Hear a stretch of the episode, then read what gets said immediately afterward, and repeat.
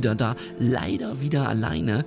Äh, aber das ist nicht, weil John krank ist, sondern weil wir ähm, eine neue Serie geplant haben. Und zwar einer von uns beiden mit seinem jeweiligen Therapeut aktuell oder vielleicht auch aus der Vergangenheit. Und das war schon länger geplant und seit vielen, vielen Wochen warte ich, dass sie hier sitzt. Und zwar meine Therapeutin, Frau Krisis. Hallo. Der Name ist Programm oder wie, wie steige ich jetzt nochmal ein mit den Namenswitzen? Wie Haben mach- Sie noch mehr davon? Immer her damit, ich find's gewohnt.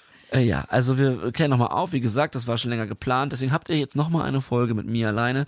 Und nächste Woche dann äh, wieder eine ganz klassische Sucht- und Süchtig-Folge mit mir und meinem Bruder im Herzen, John Cook.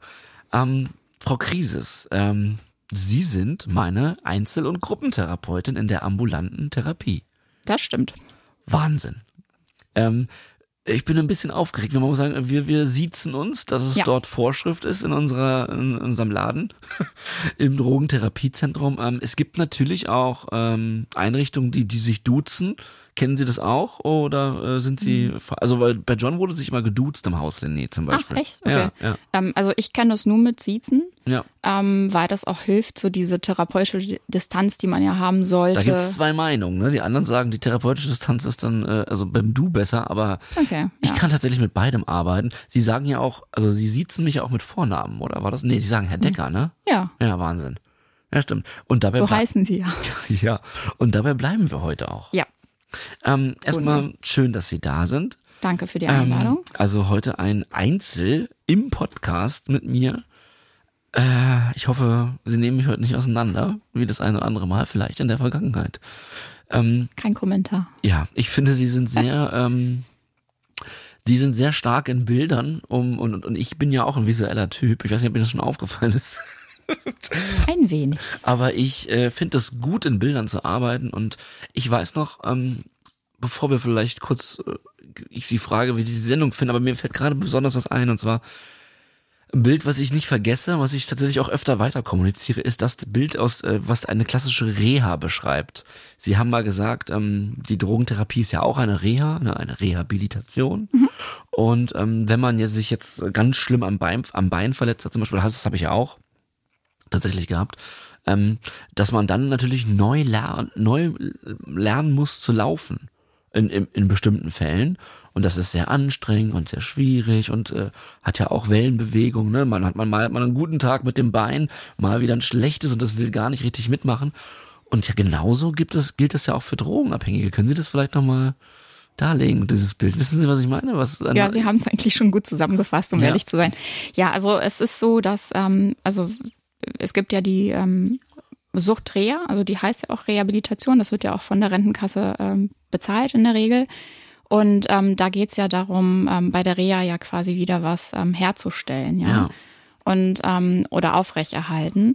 Und ähm, das Beispiel, was, ähm, was Sie gerade genannt haben, was ich ja damals in der Gruppensitzung genannt habe, da geht's ja darum, ähm, vielleicht, ja, also eine, ein Vergleich wäre so in der Reha, wenn man sich verletzt, aber ein anderes Beispiel ist auch, ähm, wenn jemand Kinder hat, also eigene oder auch in der Familie oder Bekanntenkreis, wenn Kinder lernen laufen, das ist halt echt nicht ohne, ja. Also Ja. da merkt man erstmal, was alles dahinter steckt, ja. Irgendwie, wie verlagere ich mein Gewicht, ähm, ja, welche Muskeln brauche ich dazu? Und ähm, das ist ja, das ist ja Schritt für Schritt. Also kein Kind lernt irgendwie von von 0 auf 100, auf einmal steht es und läuft ohne Probleme. In der Regel nicht. Also man krabbelt und das ist so ein bisschen der ja vergleichbar mit dem Genesungsprozess. Also vielleicht hat man das Gefühl, oh Gott, ich bin hier nur voll am Krabbeln und das das nervt, das ist anstrengend und das wird aber mit der Übung besser. Ja. Ja, und das muss gelernt werden. Also das heißt, das, was für einen Nichtsüchtigen total selbstverständlich ist, wie was mache ich mit meinem Ärger, was mache ich mit meiner Langeweile, was mache ich mit Gefühlen, ähm, allgemein, das ist für jemanden, der nicht süchtig ist, selbstverständlich, weil er das ja kennt, gelernt hat. Ja. Aber jemand, der süchtig ist und das nie anders gelöst hat als mit Konsum, Ja. der muss es lernen. Ja. Völlig richtig. Ähm, ja, danke.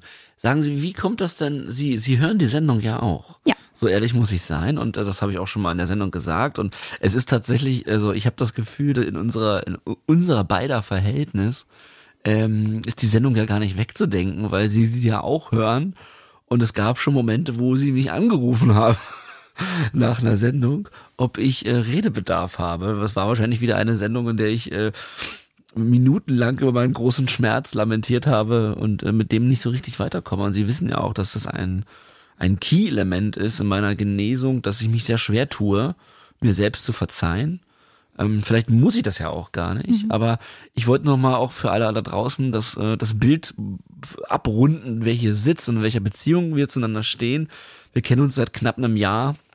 Also Stimmt, ich habe mich ja gar nicht vorgestellt, wa? Ja, Frau, ich wollte, ich, wir stellen uns gleich, ich ah, stelle okay. sie gleich vor. Sie sind, okay. ich habe ja gesagt, Sie sind Frau Kriese, meine Therapeutin.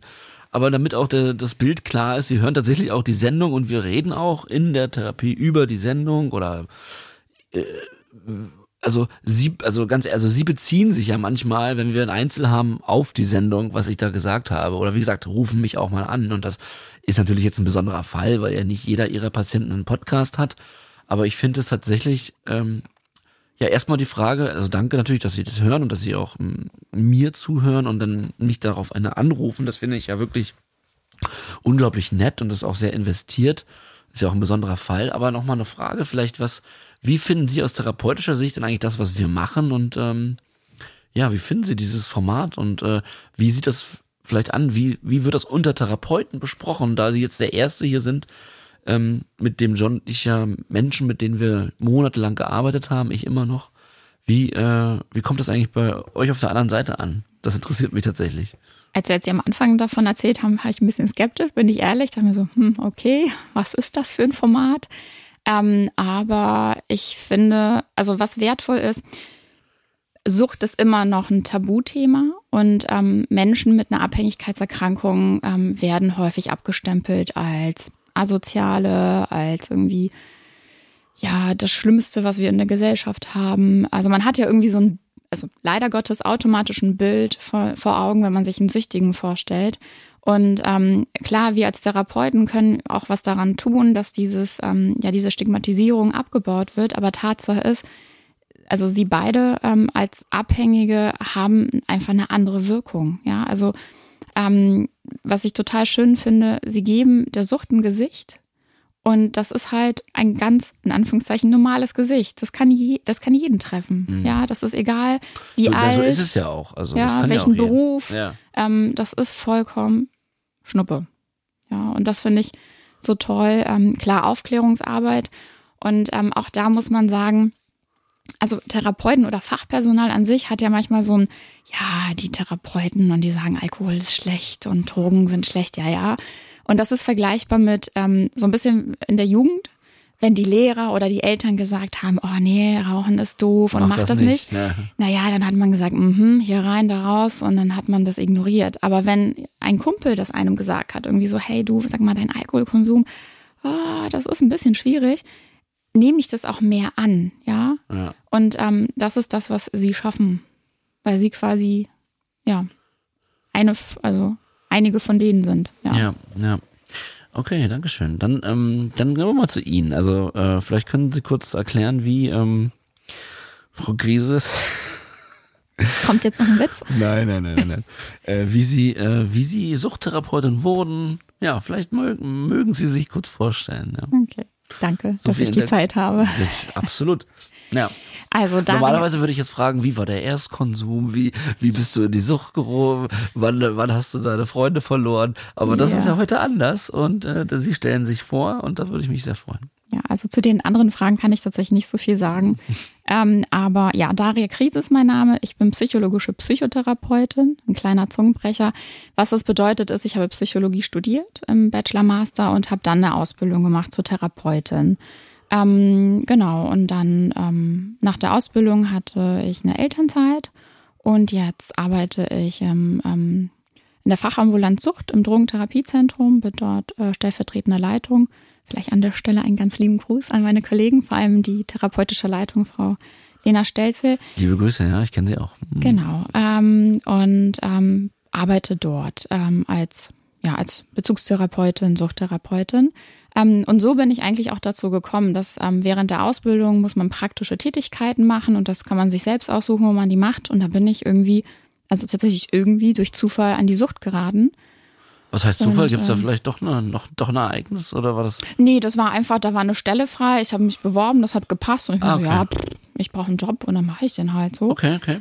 Ähm, und ähm, klar, also im Freundeskreis war das dann auch so, ja, oh, Süchtige, bist du dir sicher? Krass, ja. Ähm, und das, dass fand ich sowas, schon echt Dass krass. sowas gleich kommt, ja. Ja. ja. Ähm, und ähm, ich finde, also das war ja eine stationäre Klinik, ähm, also eine stationäre Einrichtung. Und das fand ich total toll. Da war die Behandlungsdauer in der Regel zwölf Wochen. Und ich finde zwei Wochen, also jetzt im Nachhinein finde ich das gar nicht so lang, aber damals dachte ich mir, das ist super. In zwölf Wochen kann ich auch eine therapeutische Beziehung mit jemand aufbauen. Ja, Ja. also so von anderen Kliniken kennt man ja manchmal so psychosomatische Kliniken haben ja eine Aufenthaltsdauer von so fünf, sechs Wochen. Habe ich mich mal gefragt, was soll man in der Zeit Mhm. Aber erreichen? zwölf Wochen ist auch noch, man muss, glaube ich, dazu sagen, das war auf Alkohol Das war spezialisiert. Alkohol, genau. Weil alles, wo, also die, die Sachen, wo John und ich waren, da geht's ja bis zu sechs Monaten. Und das ist auch total sinnvoll. Also waren auch ja wenn sich das erstmal super lang Ja, anhört. ja, ich, wir, wir sagen ja immer, macht gerne die längere Therapie mittlerweile. Weil, da, aber man muss, äh, war, ist, stimmt das, dass die Drogentherapien vorher noch viel länger waren? Dass die bis zu einem Jahr gingen? Oh, da bin ich überfragt. Ach so, okay. Also ich das hat weiß mir John mal erzählt, dass, dass, äh, dass das früher wohl länger war. Also was Sogar. ich weiß, ist, dass es in Deutschland die Therapiedauer sehr lang ist. Also wenn man jetzt mit Kollegen aus Amerika zum Beispiel sprechen würden, die werden geschockt. Ja. Also die kennen so ein bisschen Therapie im Schnelldurchlauf wie so eine Waschanlage. Mhm. Ähm, einige Wochen und dann ist es vorbei. Also die würden bei drei Monaten schon sich an den Kopf fassen und sagen, Ja. boah, das ist, das machen wir nicht.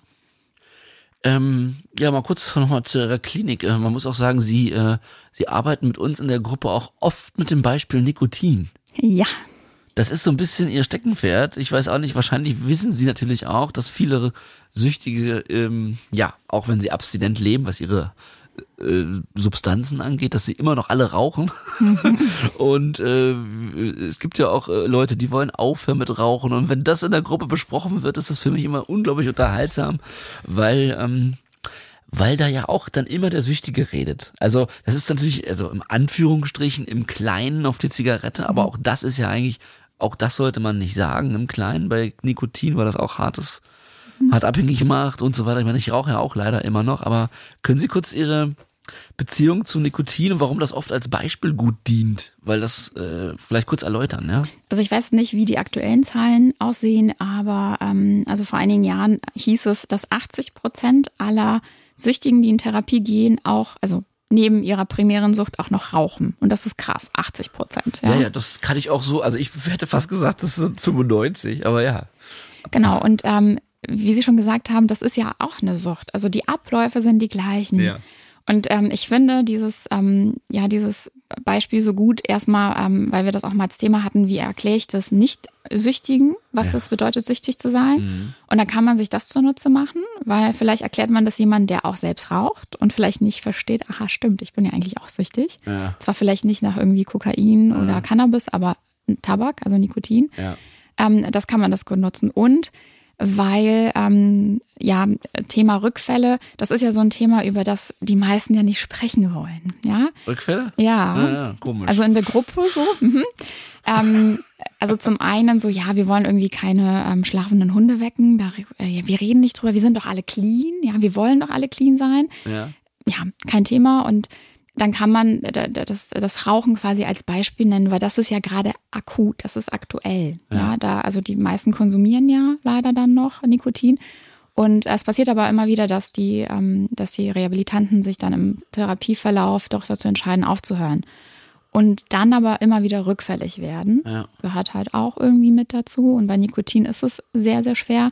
Und dann kann man sich diese Rückfälle auch quasi zunutze machen, weil der Ablauf ist häufig ein ähnlicher wie bei dem Rückfall von der eigentlichen Substanz. Mhm. Ja, da kann man sich eben Das stimmt schon, ja. Das sind schon Parallelen, ja. Mhm.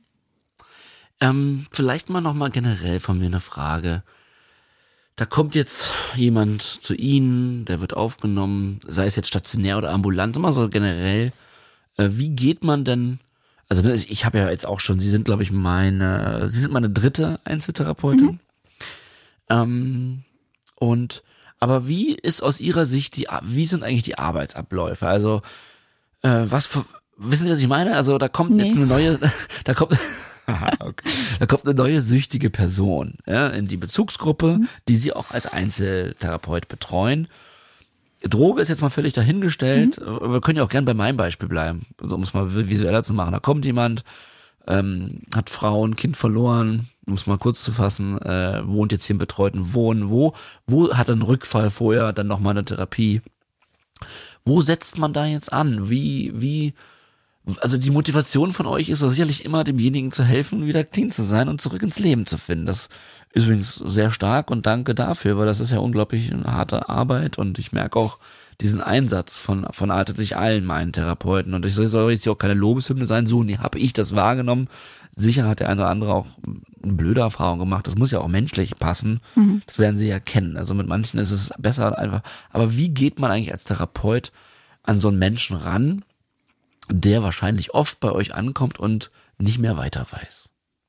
Das meine ich. Also diese, dieser Rock Bottom, von dem wir so oft sprechen, ähm, ich will jetzt auch keine, also weißt, weißt du, also wissen Sie, was ich meine? Ja, also ich bin kein Fan von manualisierter Arbeit. Also mhm. ich mag das nicht, irgendwie Skripte zu haben und zu sagen, okay, jetzt kommt jemand und dann machen wir das und das und das und das. Schon klar, ja. schon klar. Ähm, das heißt, das Erste, was ich mache, ist erstmal zu fragen, was möchte denn der oder diejenige? Ja. Also was ist denn der Anlass, überhaupt zu kommen? Ja. Also ähm, man unterscheidet von Therapieanlass und das ist ja häufig sowas wie eben Rock Bottom.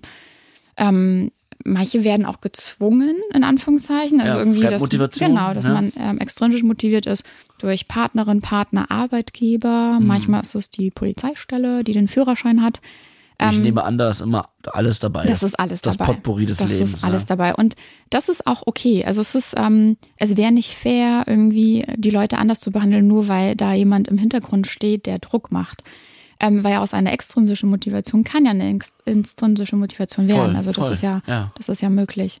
Ähm, genau. Und dann würde man äh, zusammen gucken, was ist denn, also das ist eines Therapieanlass, was ist denn ähm, ja der ähm, Therapie, ähm, jetzt fehlt mir das Wort, ähm, Anliegen. Ja, also was ist das Therapieanliegen? Mhm. Und das ist etwas, was der Rehabilitant mit sich bringt. Mhm. Ja, und da gibt's alles.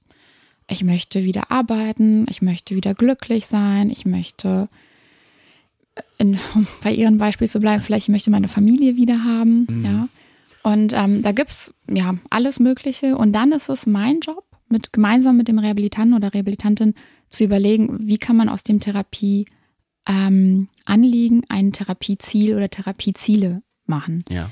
Weil das muss, also sowas wie in Ihrem Beispiel, meine Familie wieder zurückkriegen, das liegt halt nicht in wie, ihrer wie, Hand. Wie wir heute wissen, ist es auch nicht realisierbar. Genau. Und, ja? naja, dann, dann muss ich jetzt äh, mich, äh, also Sie können gerne Beispiele aus unseren, also da haben Sie hier meine Erlaubnis für.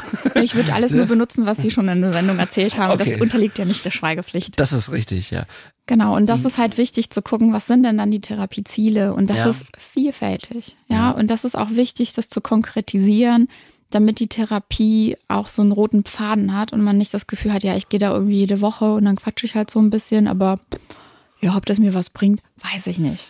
Und wie Sie schon mal so schön mhm. gesagt haben. Ich habe was Schönes gesagt. Ja, ah, ja.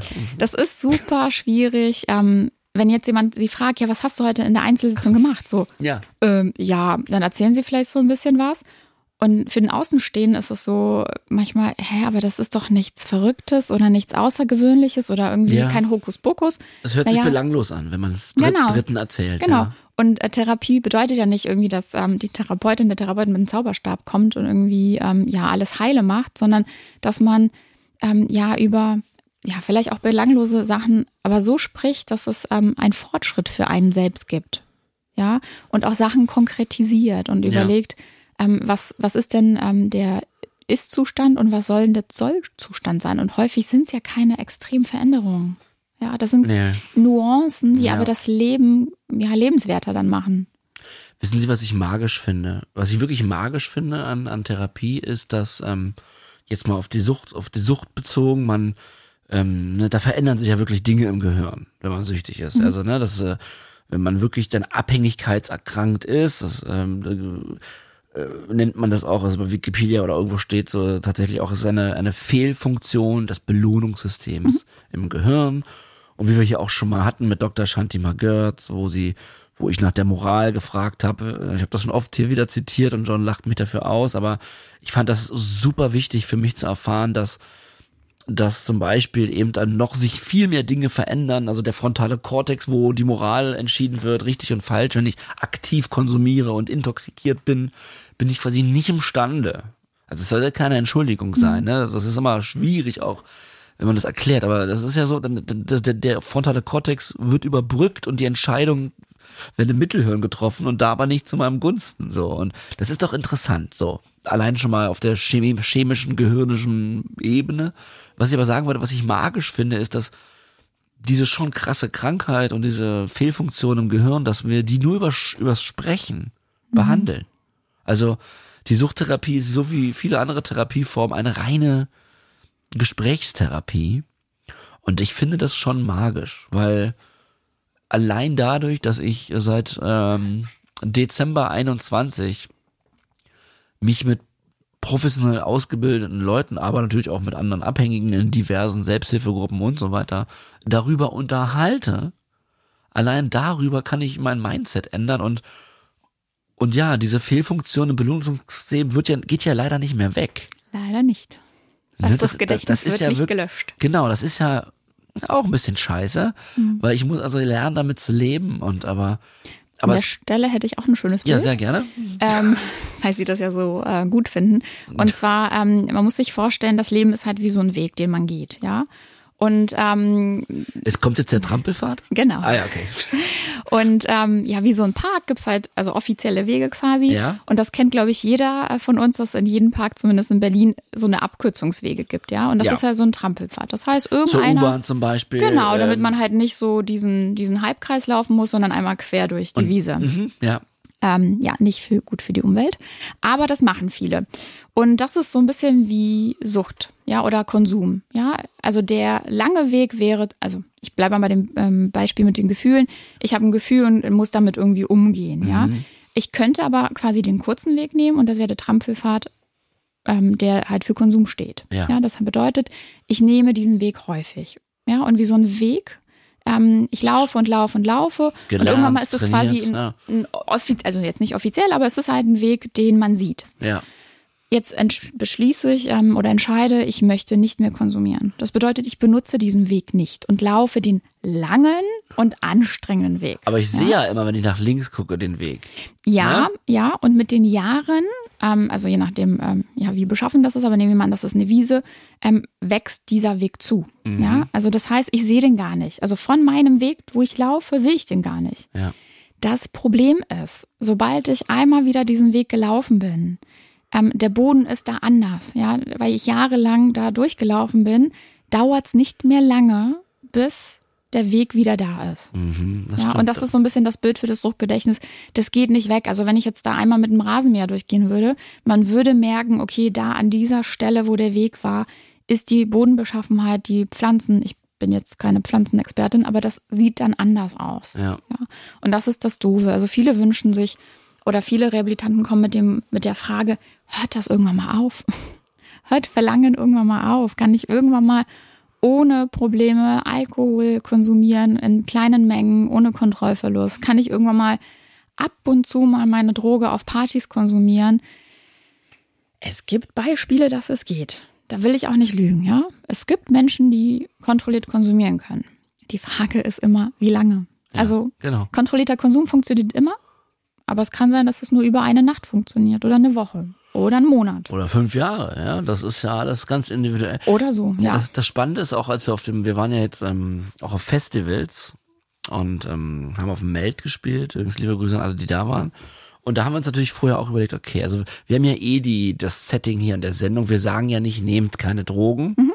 Wir sagen, äh, passt auf, dass ihr nicht abhängig werdet. So, so mal ganz kurz gefasst. Und natürlich haben wir dann auch auf der Festivalbühne, ähm, da saßen natürlich auch Leute, die jetzt gerade nicht nüchtern waren. Also ne, wir mhm. haben also wir haben am Anfang gefragt, wer ist heute nüchtern? Also wer ist jetzt gerade nüchtern? Die Hälfte war tatsächlich nüchtern. Das finde ich aber bemerkenswert bei so einer Veranstaltung. 150 bei uns auf der Bühne, naja. aber so eine kleine Podcast-Bühne, aber das fand ich schon stark und wir haben uns auch mit einigen danach unterhalten und ähm, äh, einige waren tatsächlich, haben sie gesagt, sie machen jetzt mal ein äh, nüchternes Festival auch, weil sie die Sendung gehört haben und also unsere Sendung hören und so.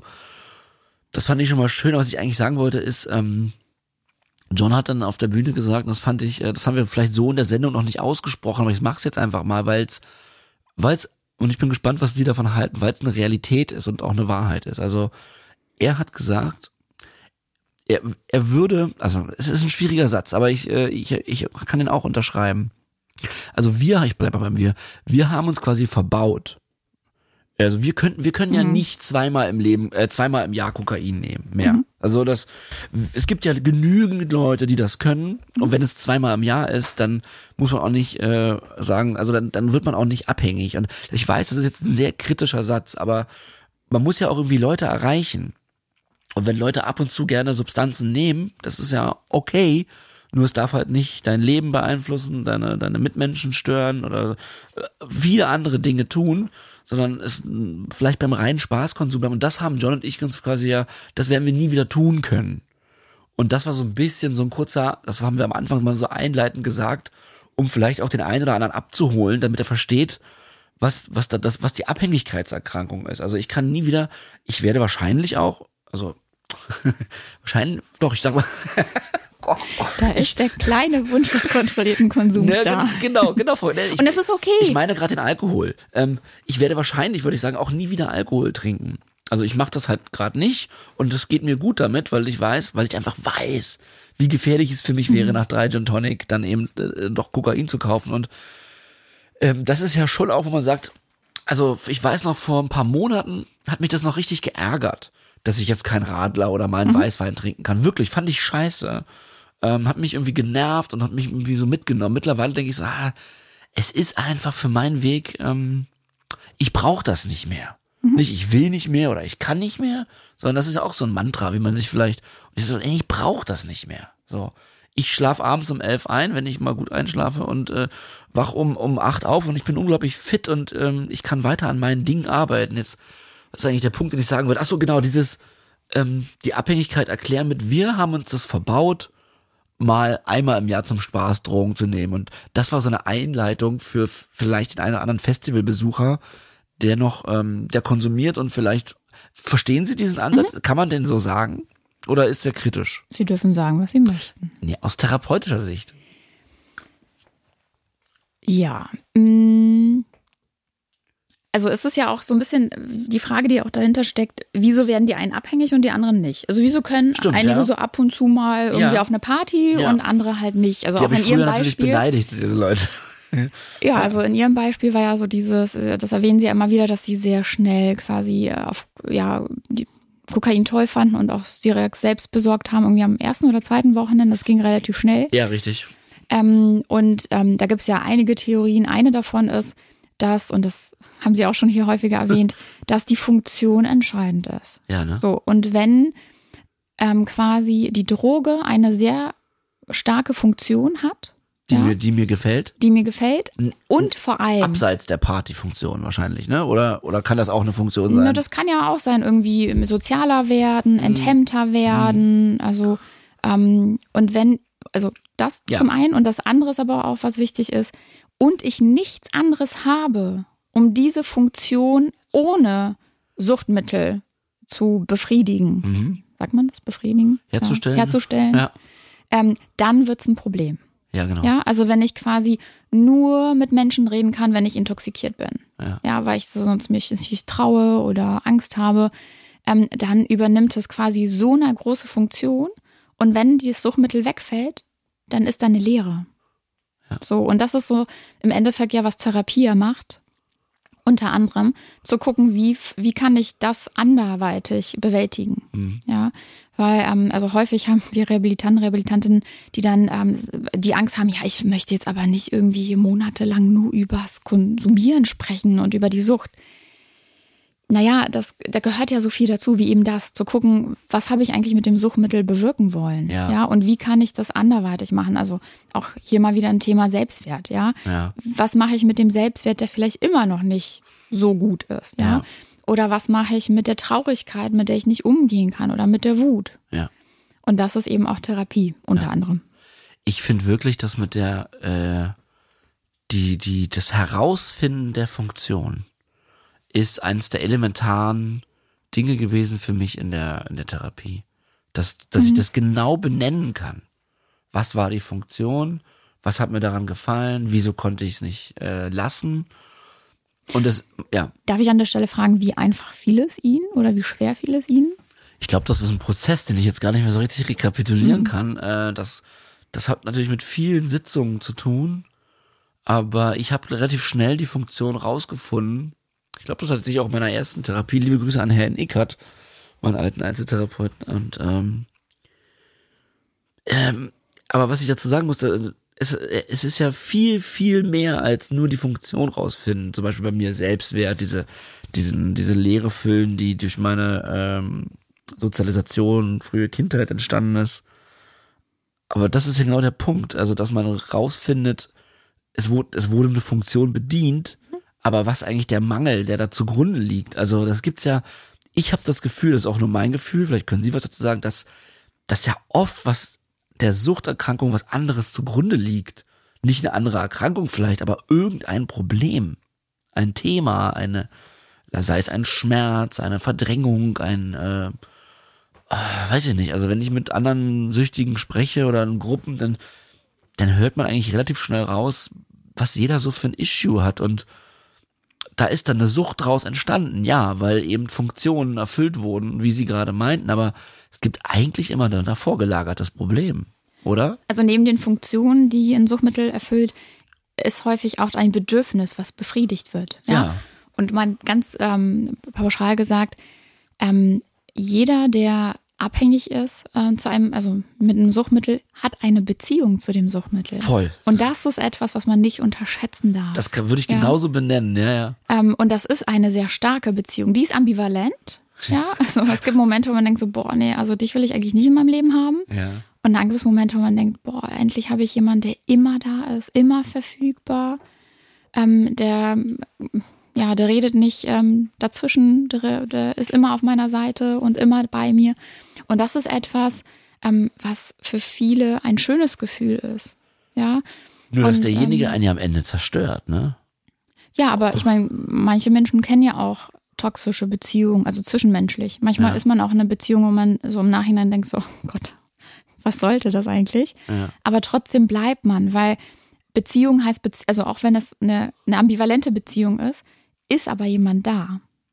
So, und das ist ein Prozess. Ähm, also es gibt zum Beispiel eine Therapieaufgabe, ähm, einen Brief zu schreiben an, an die Sucht. Und zwar beidseitig. Also nicht nur dieses, ich fand dich schrecklich und geh weg. Das, was John und ich gemacht haben. genau. Jetzt wäre quasi die Aufgabe, also das wäre Aufgabe Teil 1 und okay. Aufgabe Teil 2 wäre, ähm, der Sucht zu schreiben, wie schön das auch war. Weil auch das gehört dazu. Ja, ja, das, ja? das da arbeiten Also vielleicht wäre es gut, das gleichzeitig zu machen, damit irgendwie am Ende nicht das positive Gefühl da bleibt. Ja.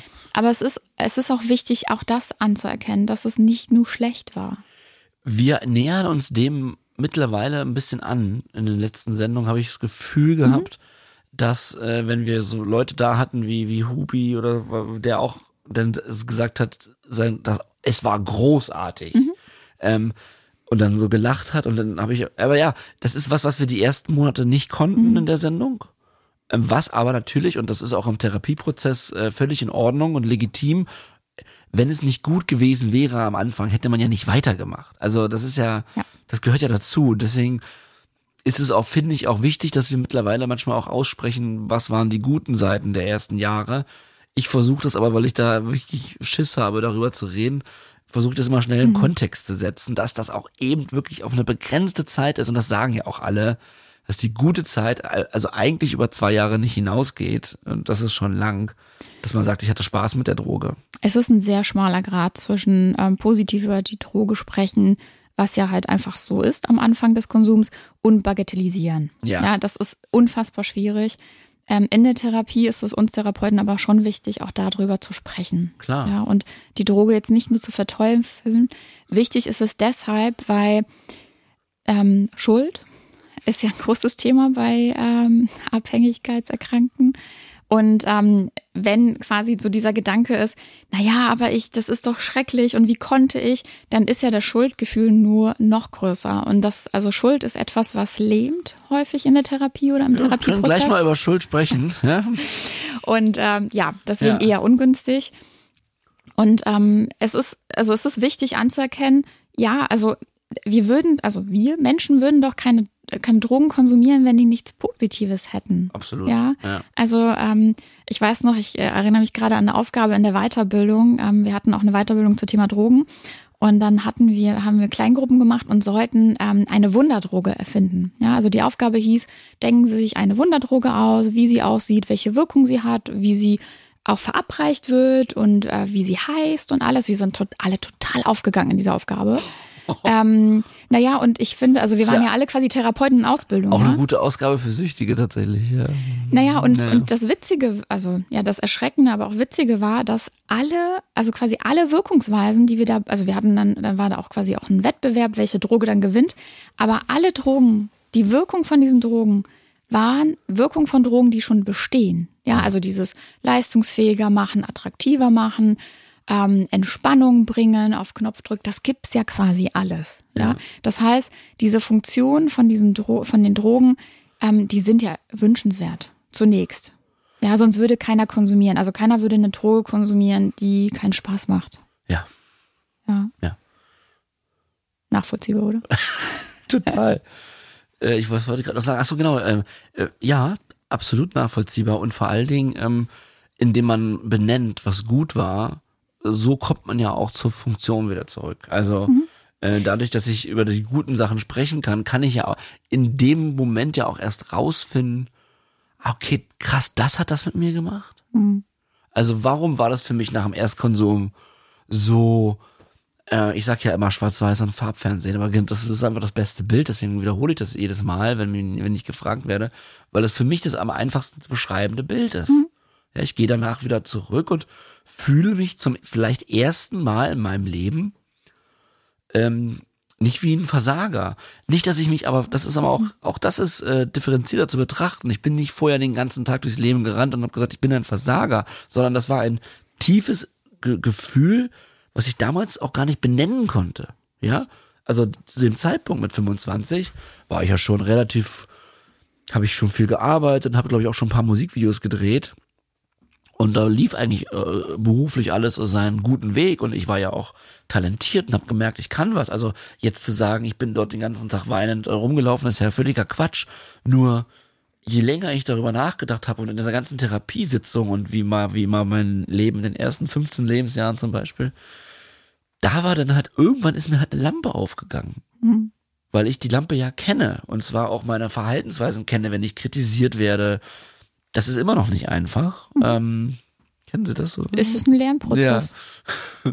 und, Lebenslanges ähm, Lernen. Und tatsächlich äh, kann ich das so zurückführen, dass, dass, äh, dass, dass ein wirklich tiefer Mangel, den ich damals gar nicht benennen konnte, behoben wurde. Mhm. Komplett behoben wurde auf einmal und ich deswegen, äh, aber auch wie gesagt, ich konnte es damals nicht, auch wenn ich wiederhole gerade, nicht benennen. Mhm. Ich habe einfach gewollt, ich will es am nächsten Wochenende wieder haben. Mhm. Dieses Gefühl. Mhm. Ja? Ich weiß nicht, ob Sie das mal in Therapie als Aufgabe hatten, ähm, dass man so Pro und Contra Konsum, Abstinenz ja. macht, kennen Sie wa? Ja, Und genau. Zehnmal ausgefülltes Arbeitsblatt. ja, genau. Ich weiß nicht, wie Ihr Arbeitsblatt aussah, aber ich gebe gerne ähm, nicht nur Pro und Contra, sondern tatsächlich vier Felder, ah. ähm, um zu schauen, also was ist ähm, kurzfristig positiv. Ach, das mit der kurzfristig und langfristig. Ja, ja. Genau, was ist langfristig? Das Blatt kenne ich auch. Ah, das kennen Sie, stimmt. Ja. Stimmt, haben wir auch gemacht. Ja. Und das ist, ähm, also das zeigt, dass, ähm, oder da ist der Fokus auch nochmal mehr zu gucken und auch das ist so ein Tabuthema zu sprechen. Was ist das Positive zum einen an der, also kurzfristig positiv am Konsum, aber auch was ist äh, kurzfristig negativ an der Abstinenz? Und ja. das darf man auch nicht vergessen, finde ich. Ja, ja, das ist, Weil, eine, das ähm, ist ein ganz interessantes Feld. Also ich finde, so vor allem bei Alkohol, mhm. also bei Alkoholabhängigkeit, ähm, es ist so, die Minderheit der erwachsenen Deutschen sind trocken. Ja. Was? Die Minderheit? Ja, in Deutschland die Minderheit äh, ist quasi trinkt kein Alkohol. Das, ist eine das heißt, die meisten, naja, es ist aber so, die ja. meisten in Deutschland trinken Alkohol. Ja. Oder also kennen Sie viele Menschen, die nein, gar nein. keinen Alkohol trinken? Mittlerweile kenne ich ein paar. ja, in Therapie hoffentlich. Ja.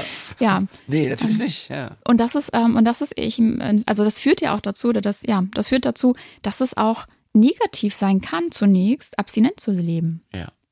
Also ich ja, behaupte einfach mal, dass jeder, der mal entweder immer kein Alkohol trinkt oder in phasenweise ähm, kein Alkohol trinkt, auch mal negative Erfahrungen damit gemacht hat. Also ja. ähm, ich hatte schon immer wieder mal so Momente, wo ich dachte, ich will kein Alkohol, brauche das nicht.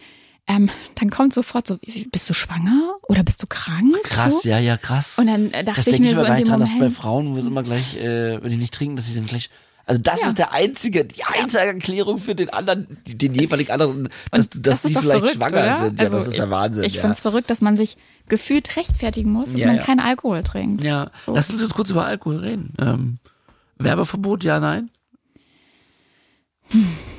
Also ich bin kein Fan davon, Werbung dafür zu machen. Ähm, Alkohol ist alltäglich, leider, wenn Sie mich fragen, aber da darf jeder seine eigene Meinung Ja, haben. wir sind jetzt im Bereich der Meinung. Ähm, ja. Ich tue mich schwer mit dem Thema Alkohol, weil, ähm, also wir haben in der Ambulanz viele, ähm, also wir haben ja alle Drogen. Ja. Was aber häufig zu sehen ist, egal welche illegale Droge quasi Dürfen Sie sagen, äh, Entschuldigung, wenn ich Sie unterbreche, äh, dürfen gut. Sie sagen, wie, äh, wie die hoch die Alkoholquote ist von den Rehabilitanten? Wenn ich die wüsste. ich habe keine Ahnung. Ja. Also wir haben auch ähm, quasi in Anführungszeichen nur Alkoholabhängige. Ja.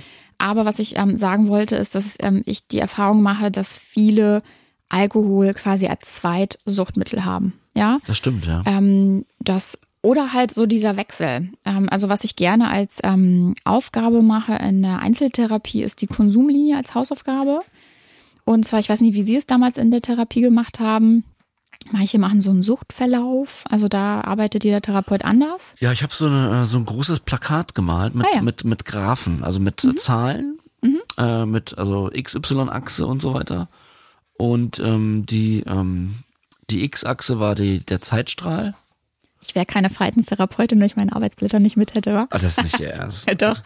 Das sage ich doch. Genau. Die X-Achse ist der Zeitstrahl und die, äh, die Y-Achse ist, ist die Konsummenge. Mhm. Und dann haben, hat, äh, hat man einfach äh, Daten eingetragen und sich erinnert, wie viel habe ich damals konsumiert. Mhm. Ich habe noch bei mir, also viele hatten ja dann mehrere Farben, weil sie genau. mehrere Substanzen. Ich hatte nur äh, Cannabis und ähm, Kokain gemalt. Ich hätte tatsächlich aber auch noch Alkohol Mhm. einmalen müssen, habe ich vergessen. Das wurde, weil ich damals das gar nicht auf der Uhr hatte noch. Es war relativ am Anfang meiner Therapie und ich habe mir aber noch äh, eine, eine gestrichelte Linie hier reingemalt und die nannte ich Kontrollverlust. Ah, okay. Also ich wollte wissen, wann bin ich zum ersten Mal über diese Linie rüber, äh, dass der ein Kontrollverlust und, und, und kam ich da vielleicht noch mal drunter. Weil bei Cannabis zum Beispiel, das war der erste Block von von 17 bis 21 wo- in meinem Alter, da kam ich habe ich den kam ich nicht über den Kontrollverlust, denn ich habe konnte jederzeit kontrollieren, wann kiffe ich und wann kiffe ich nicht. Also, Entschuldigung, konsumiere ich Cannabis, oh Gott. Ähm, so, und deswegen kam, aber, aber bei Kokain kam ich relativ schnell im, im, im ersten, zweiten Jahr schon über die Richtung Kontrollverlust, dass ich ähm, nicht das Ende kontrollieren konnte. Wann höre ich auf? Sondern ich musste immer weiter was besorgen, bis das Geld alle war. Schon im zweiten Jahr. Ja. Und dann hat man halt gesehen, also ging es ja richtig hoch. Also bis eben zur, zur Katastrophe. Das ist Ja. ja süß, dass sie Arbeitsblätter dabei haben. Naja. Typisch Verhaltenstherapeutin, würde ich behaupten. Nein, aber Ja. ähm, also ich arbeite gerne mit Hausaufgaben und Arbeitsblättern. Aber dieser. Lebens, wie hatten sie, also ich Die sagte, Konsumlinie. Konsumlinie, okay. Genau. Die Konsumlinie, Also äh, früher habe ich das Lebenslinie genannt. für uns Kokain ist das halt Linie immer Ja, stimmt. schwierig belastet, der Begriff. Aber ich, für mich war das die Suchtgeschichte, aber ja. Ja, Ja. Darf Sucht, jeder nennen. Suchtverlauf. Suchtverlauf, stimmt. Ja, Suchtverlauf. Konsum, Konsumverlauf. ja, Konsumverlauf. Das ja. ist, vielleicht ändere ich das. Ja. Ich nehme das mit auf.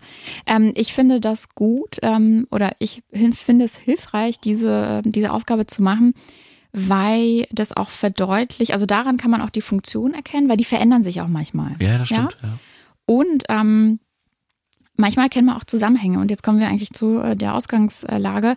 Ähm, Ich weiß gar nicht, was die Ausgangslage Alkohol? war. Wir haben so, über Alkohol ach, gesprochen. Stimmt, oh Genau, Gott. das- Zum Glück sind ich Sie da, Frau Krisis. Ja.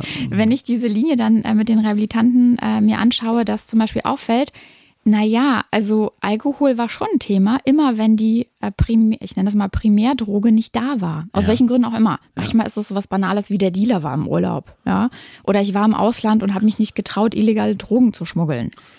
Ähm, Ja. Und dass dann quasi die Funktion, die Kokain, Cannabis, ähm, GBL, was auch immer übernommen hat, ähm, Alkohol übernimmt.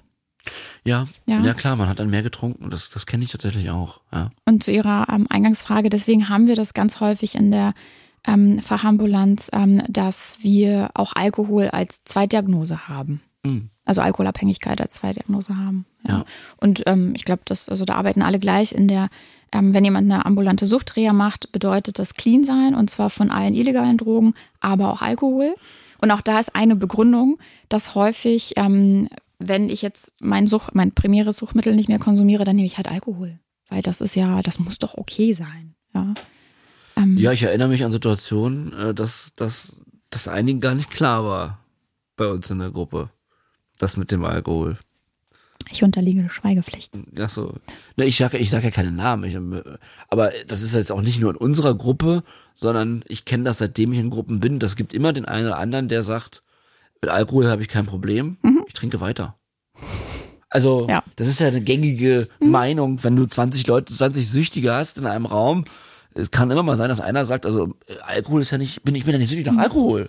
Und es ist ja auch okay, wenn es ich mir, funktioniert. das lasse ich mir jetzt nicht nehmen, so, ja. Aber das zweite Argument neben dem, dass es halt häufig als Ersatz genommen wird, ist, dass Alkohol ja unsere Wahrnehmung verändert. Und das kennt jeder, da braucht man nicht süchtig sein. Ja, Ähm, wenn wir alkoholisiert sind, ähm, treffen wir vielleicht nicht die vernünftigsten Entscheidungen. wollte ich gerade sagen, das kennt doch jeder. ja, wie gesagt, da braucht man nicht süchtig zu Trifft sein. man nach drei Gin Tonic die richtige Entscheidung? Äh, nein. die Wahrscheinlichkeit steigt, dass es ein Nein ist. Genau, die. Wahrscheinlichkeit steigt, dass sie äh, ist, war das eine richtige Entscheidung, auf den Tisch zu steigen und zu tanzen? Weiß Zum ich, Beispiel. Weiß ich nicht. Genau. Aber das ist ja ein harmloses Beispiel. Aber ich gut, ich bin in meinem Leben, glaube ich, nie auf den Tisch gestiegen. Aber haben Sie mal auf dem Tisch getanzt irgendwo vor Krise? Kein Kommentar. Okay. Naja, und, und in Ihrem Beispiel zu bleiben, wenn Sie jetzt ähm, ein, zwei, drei Gin Tonics trinken würden, haben Sie auch schon selbst gesagt, dann wäre vielleicht der Gedanke, ach komm, ich könnte, ich könnte da mal mein Taxi anrufen und vielleicht doch noch was bestellen. Ja, weil Genau, ganz genau. Alkohol ja auch dazu führt, dass die Kontrollfähigkeit vermindert wird. ja, ja. Ja, und dann kann ich zwar, also habe ich zwar eine Abstinenzentscheidung, aber in dem Moment ist die mir total egal.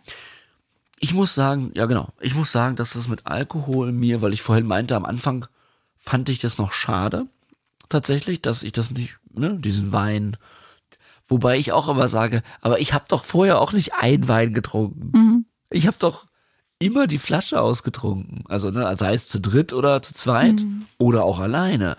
Also das, das ist ja schon auch ein Muster irgendwie, dass man als, also ich finde, weiß nicht, kann man das sagen, dass man ah, ich weiß nicht, äh, das jetzt zu platt ist, aber ich habe ja wirklich, ich habe ja keine Sucht entwickelt zu Alkohol. Das würde ich schon sagen, weil ich denke nicht an Alkohol. Ich, wenn ich einen Abend getrunken habe, habe ich wochenlang nichts mehr getrunken, weil es so furchtbar war. Also ne, ganz anders als bei meinem eigentlichen Konsummittel. Da war es ja auch furchtbar, aber ich habe dann weiter konsumiert.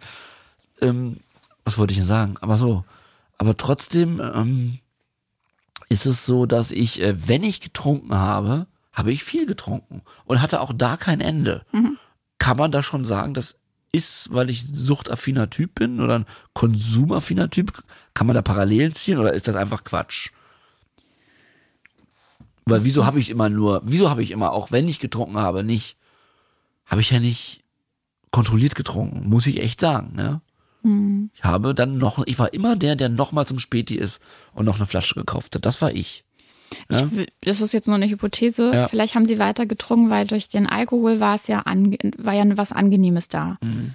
Und ähm, vielleicht war da ein Wunsch, das Angenehme noch angenehmer zu machen. Also quasi Klar. dieses, ich will ja noch mehr und noch mehr. Und es soll nicht aufhören. Und es soll nicht aufhören. Ja. So. Und es kann aber sein, dass der Punkt, oder wahrscheinlich ist der Punkt gekommen, wo es gekippt ist und da war es nicht mehr angenehm. Und statt dann aufzuhören, haben sie einfach weitergemacht in der Hoffnung, na ja, jetzt, jetzt passiert's vielleicht. Naja, irgendwann ist man ja auch bei Alkohol, äh, das ist ja ganz anders als bei Kokain zum Beispiel. Äh, die Wirkung ist ja irgendwann so schlimm, also man kann nicht mehr laufen, sprechen und man, man, Ja, irgendwann mal kippen sie um. man übergibt sich ja auch. Also ich habe oft mich übergeben dann, wenn ich getrunken habe, weil ich zu viel getrunken habe. Das ist so. Und also man kann, also meine Frage war, ob da ein Zusammenhang entsteht, dass Süchtige dann auch andere Dinge nicht unter Kontrolle haben, wenn es um Substanzen geht, oder kann man das nicht pauschalisieren? Schwierig. Finde ne? ich schwierig. Ja, ja, also das ist halt, in meinem das Fall ist so war individuell. das, aber in meinem Fall war das so. Und das äh, haben Sie sicherlich auch schon gehört von anderen, oder? Also es gibt viele Rehabilitanten, die dieses, ähm, was die erzählen, diese Maßlosigkeit, Ja. dass sie das kennen. Ja, genau, und das meine ich auch, Genau, genau. und dass das halt in allen Bereichen ist, ob das jetzt Essen ist oder einkaufen oder auch tatsächlich auch sowas wie Freunde treffen, soziale Kontakte, immer mehr, immer mehr, immer mehr. Okay. Ja. Und äh, was dahinter steckt, ist häufig eine Leere, Hm. die gefüllt werden möchte. Da ist sie Ja. wieder, unsere, unsere Lehre. Da ist die. Ja. Entschuldigung. Ähm, ja, weil sie das vorhin aufgetraut, ich wollte kurz, vielleicht kurz, ähm, vielleicht gehen wir kurz rein in, in, in, äh, in unser eigentliches Verhältnis, weil, weil wir, ich will ganz kurz vielleicht doch eben über Schuld reden, da ich ähm, immer wieder auch im Gespräch, wenn wir draußen Leute treffen, sei es auf unseren Veranstaltungen oder so, dass ähm, ich wiederhole mich ja hier sehr oft, was das angeht, die letzten Wochen ähm, habe mich dafür so auch schon entschuldigt und kriegte aber auch viele Nachrichten, dass das, äh, dass die Leute das nicht so empfinden als als redundant, da viele äh, ähnliche Themen haben. Also wenn es nicht, also wenn ich meine Sucht beschreiben müsste in einem Satz, dann wäre der wahrscheinlich fast, warum habe ich das alles getan? Wirklich. Also das, wenn, das ist wahrscheinlich so ein Satz, wo ich denke, warum habe ich es so weit kommen lassen? Wieso habe ich mir nicht eher Hilfe gesucht? Na, aber wenn ich einen Satz sage, ist es, wieso habe ich das eigentlich alles getan? Und da wollte ich Sie mal fragen. Ich meine, Sie wissen das, wir reden da auch, also ständig drüber, Sie und ich. Ähm, das fällt mir ja sehr schwer. Äh, aber kennen, also ist das ein Satz, den äh, Sie nach all Ihren Jahren öfter hören? Ja. Ist das ein, ist das eines der Hauptthemen von Abhängigkeitserkrankten, dass sie Dinge getan haben, die sie, äh, ja, die nicht zu ihnen, die sie eigentlich nicht tun wollten und sich auch nicht als Mensch sehen, der solche Dinge tut? Auf jeden Fall auch also dieses Warum ich, warum bin ich abhängig geworden und nicht irgendwie andere, die neben mir auch konsumiert haben. Wieso habe ich so viel Mist gebaut? Ähm, also das ist häufig eine Frage in der Therapie. Ähm, die Frage an der Stelle ist, wie zielführend ist die? Also die gleiche Frage, warum ich, das ist die gleiche Frage mit, warum habe ich das gemacht, meinen Sie? Also, genau, also Es geht also wie hilfreich ist denn diese Frage für, für den Therapieprozess? Ja, frage Weil- ich mich immer noch. Ja, und das ist aber auch okay zu fragen, aber ähm, manchmal muss man akzeptieren, dass man da keine Antwort drauf bekommt. Naja, es kommt ja auch keine Antwort. Also die Antwort ist ja, äh, die, also die Antwort, die ich mir geben kann, ist ja medizinisch. Mhm. Also ich kann das alles nur durch die Krankheit erklären. Also warum klaut man Leuten 50 Euro aus dem Portemonnaie? Und mal- Bleiben wir mal bei dem Beispiel. Also weil sie sich was kaufen wollen. zu, zu welchem Zeitpunkt habe ich das gemacht? Zu Zeiten, in denen ich Suchtdruck verspürt habe. Mhm. Und da kennen sie sich auch gut aus natürlich. Wenn man intoxikiert ist, die Wirkung lässt nach. Ich, also ich rede jetzt nicht von, ich war drei Tage clean und habe mir dann versucht, Drogen zu besorgen, sondern diese, die schlimmsten Dinge, was Unterschlagen von Geld angeht und meine Ex-Partnerin beklauen und so, äh, oder Dinge von ihr verpfänden, die habe ich ja gemacht in Momenten, in denen mein Konsummittel alle war und dann in den nächsten drei Stunden danach, wo man, wo Craving und so weiter, wo das am allerschlimmsten ist. Und und um mir das, ich kann es mir nicht verzeihen, aber ich kann es mir natürlich erklären aufgrund der meiner Gehirnstrukturen, die dann als Süchtiger eben ablaufen. Nur wenn ich das immer sage auch, gibt es auch Leute, die dann das als Ausrede wahrnehmen. Ja, du konntest ja nicht anders. So, Ja, das, das habe ich nicht gesagt. Nur ich, ich kann nur so damit leben. Weil ich bin ja kein Dieb und ein Betrüger. Aber ich habe genauso gehandelt und äh, diese, diese, diese Diskrepanz, äh, die, die macht mich schon fertig, ja. Also im Endeffekt, der Konsum oder das Mittel, das Konsummittel hat ja eine, hat Charaktereigenschaften ähm, zutage gebracht, ähm, die tatsächlich da waren. Also Ja. man wird ja kein anderer Mensch unter Konsumeinfluss, ja. Naja, Aber- ich habe das schon so wahrgenommen. Ja, das, also das fühlt sich ja für viele Abhängige so an, aber also was ich damit meine, ist, weil zum Beispiel viele Abhängige sagen, naja, aber ich konnte nur unter Konsum irgendwie mich trauen, mit Leuten zu reden, nur dann war ich ähm, ja überhaupt sozial fähig. Das ist Quatsch. Ja, also ich bin ja, ich bin ja nicht sozial unfähig ohne Konsum und nur mit Konsum. Ähm, so wie wir, also jeder von uns, ja, jeder Mensch hat das Potenzial zum Beispiel zu klauen. Ja, ich weiß Das nicht, ob Sie John das auch Beispiel. immer, eigentlich steckt in jedem von uns fast alles. Natürlich, das ist sowieso. Es kommt immer nur auf die Situation an. Genau, und ich weiß nicht, ob Sie das schon sogar im Podcast ähm, äh, gesagt haben. Ähm, wenn ich jetzt zum Beispiel ähm, in einem Land lebe, wo Hunger und, und Armut ein äh, Alltag ist, wenn mein Kind hungert, dann gehe ich klauen. Klar, ja, dann, klar, also wenn da irgendwo ein Brot auf, auf dem, auf dem Tisch ja. äh, liegt und da guckt gerade keiner hin, ist die Wahrscheinlichkeit, dass ich es nehme für mein Kind sehr hoch. Ja? Verstehe ich. Was sagt mir das jetzt? Naja, dass, dass quasi ihr Suchtmittel dazu geführt hat, dass andere Sachen in dem Moment einfach nicht so wichtig waren. Also Ja. dass quasi, obwohl Ja. sie wussten, das ist nicht okay, Moralisch falsch. ja, haben sie es gemacht, Ja. weil sie triebgesteuert waren, ganz Ja. banal gesagt, ja. Ja, klar. Also das ist ja quasi so. Das ist ja der, auch diese Art Autopilot, von dem wir manchmal reden. Genau, Ja. ja. Und ähm, ich, ich kann aber auch verstehen, wenn vor allem Angehörige bei sowas denken so, ja, das ist einfach nur eine Ausrede. Ja? Genau. Das ist halt ein schmaler Grad. Und deshalb, klingt jetzt total bescheuert vielleicht, aber jemand, der gerade jetzt clean ist, so wie Sie, es ist viel einfacher, obwohl es wirklich nicht einfach ist, aber es ist einfacher, clean zu bleiben, als wieder rückfällig zu werden und dann wieder clean zu werden. Weil sobald Sie konsumiert haben, ist ja quasi Ihre Wahrnehmung, Ihre Entscheidung, das verändert sich ja wieder alles. Ja. Ja. Und deshalb ist es so wichtig. Und das ist wiederum eine Entscheidung. Sie entscheiden sich jeden Tag, clean zu bleiben. Und auch das darf man feiern. Weil das erlebe ich auch häufig. Dass wenn ähm, jetzt in der Gruppe oder auch im Einzel Patienten, also Rehabilitanten von Ereignissen erzählen, so, ja, und dann ist das und das passiert und ach, und dann hatte ich einen schlechten Tag und dann wollte ich wirklich was konsumieren. Und dann frage ich auch so, und haben Sie es? Nee, ja, nee, nee, habe ich nicht, nee, hat auch nicht gepasst. Und dann erzählen sie weiter und ich denke mir so, ist doch super, seien Sie stolz auf sich. Und dann kommt ganz häufig Irritation, hä, wieso denn stolz? Ich so, weil sie verdammt nochmal eine Risikosituation bewältigt haben, ohne zu konsumieren. Ja. Und das wird so klein ge gespielt und klein gemacht. Ja? Ja. Rückfälle werden irgendwie so groß, groß gemacht, was ja, auch, also die sollen ja auch Beachtung bekommen Absolut. aber auch die cleanen Tage, die kleinen Situationen. Ja, ich fahre an einer typischen U-Bahn-Station oder S-Bahn-Station, wo ich vorher mir was besorgt habe und ich habe es nicht gemacht. Das darf man feiern. Mhm. Ja. Und auch das ist manchmal so ein bisschen das Problem, dass die Umwelt vielleicht einem am Anfang auch sehr feiert, so, oh, der macht endlich Therapie oder sie macht endlich Therapie und macht was. Und das ebbt ja so ab. Ja, irgendwann mal ist es selbstverständlich, dass man clean ist. Und das ist wichtig, weil die Umwelt das häufig ähm, so macht, dass man für sich selbst das aber nicht als selbstverständlich sieht. Sondern das ist eine Leistung. Auch wenn es jetzt vielleicht doof klingt, dass Clean sein eine Leistung ist, aber für jemanden, der abhängig ist, ist es eine Leistung. So wie es für einen Depressiven eine Leistung ist, morgens aus dem Bett zu steigen und sich Zähne zu putzen und sich anzuziehen. Ja. Total richtig. Aber nochmal zur Schuld. Ja, Ähm, ich finde alles gut, was Sie gesagt haben. Und ähm, ich noch zum Clean sein. Es gibt halt Tage, da denkt man, das macht doch alles eh keinen Sinn. Also es gibt wirklich so schwierige Tage, wo ich denke, ja, was hat mir jetzt das Clean sein gebracht? Auch gar nichts. Ich habe nichts gewonnen. ist es so? es, ich übertreibe jetzt. Ich übertreibe jetzt äh, äh, absichtlich. Also es gibt Tage, weil ich sehe XY immer noch nicht so richtig oft und äh, ich bin sehr alleine und dann, dann denkt man sich, wofür mache ich das eigentlich so? Na klar, ich will ja leben. Und äh, mein Rückfall hat mir ja auch gezeigt, dass meine Substanz leider äh, auch nicht mehr funktioniert und mich par paranoid werden lässt und so weiter. Aber ja, es gibt diese Momente, wo natürlich immer noch die, die Substanz als Lösung vorgeschlagen wird.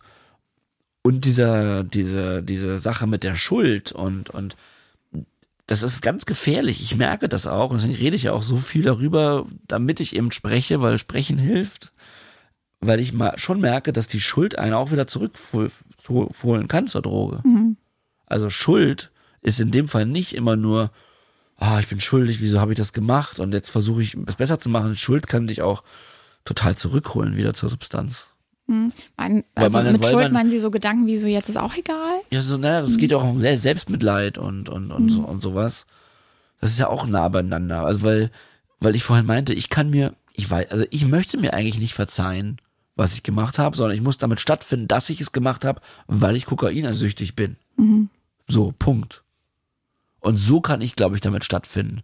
Ich war halt höchstgradig, also wenn wir jetzt, es gab ja schon mal auch ähm, ein, zwei Treffen oder was und, und dann wurde mir das natürlich vorgeworfen. Aber ich kann nur sagen, ich war halt höchstgradig kokainabhängig. Was soll ich jetzt dazu sagen? Ja, ich habe das alles gemacht. Und das ist für mich, sorry, aber genauso beschissen wie für dich.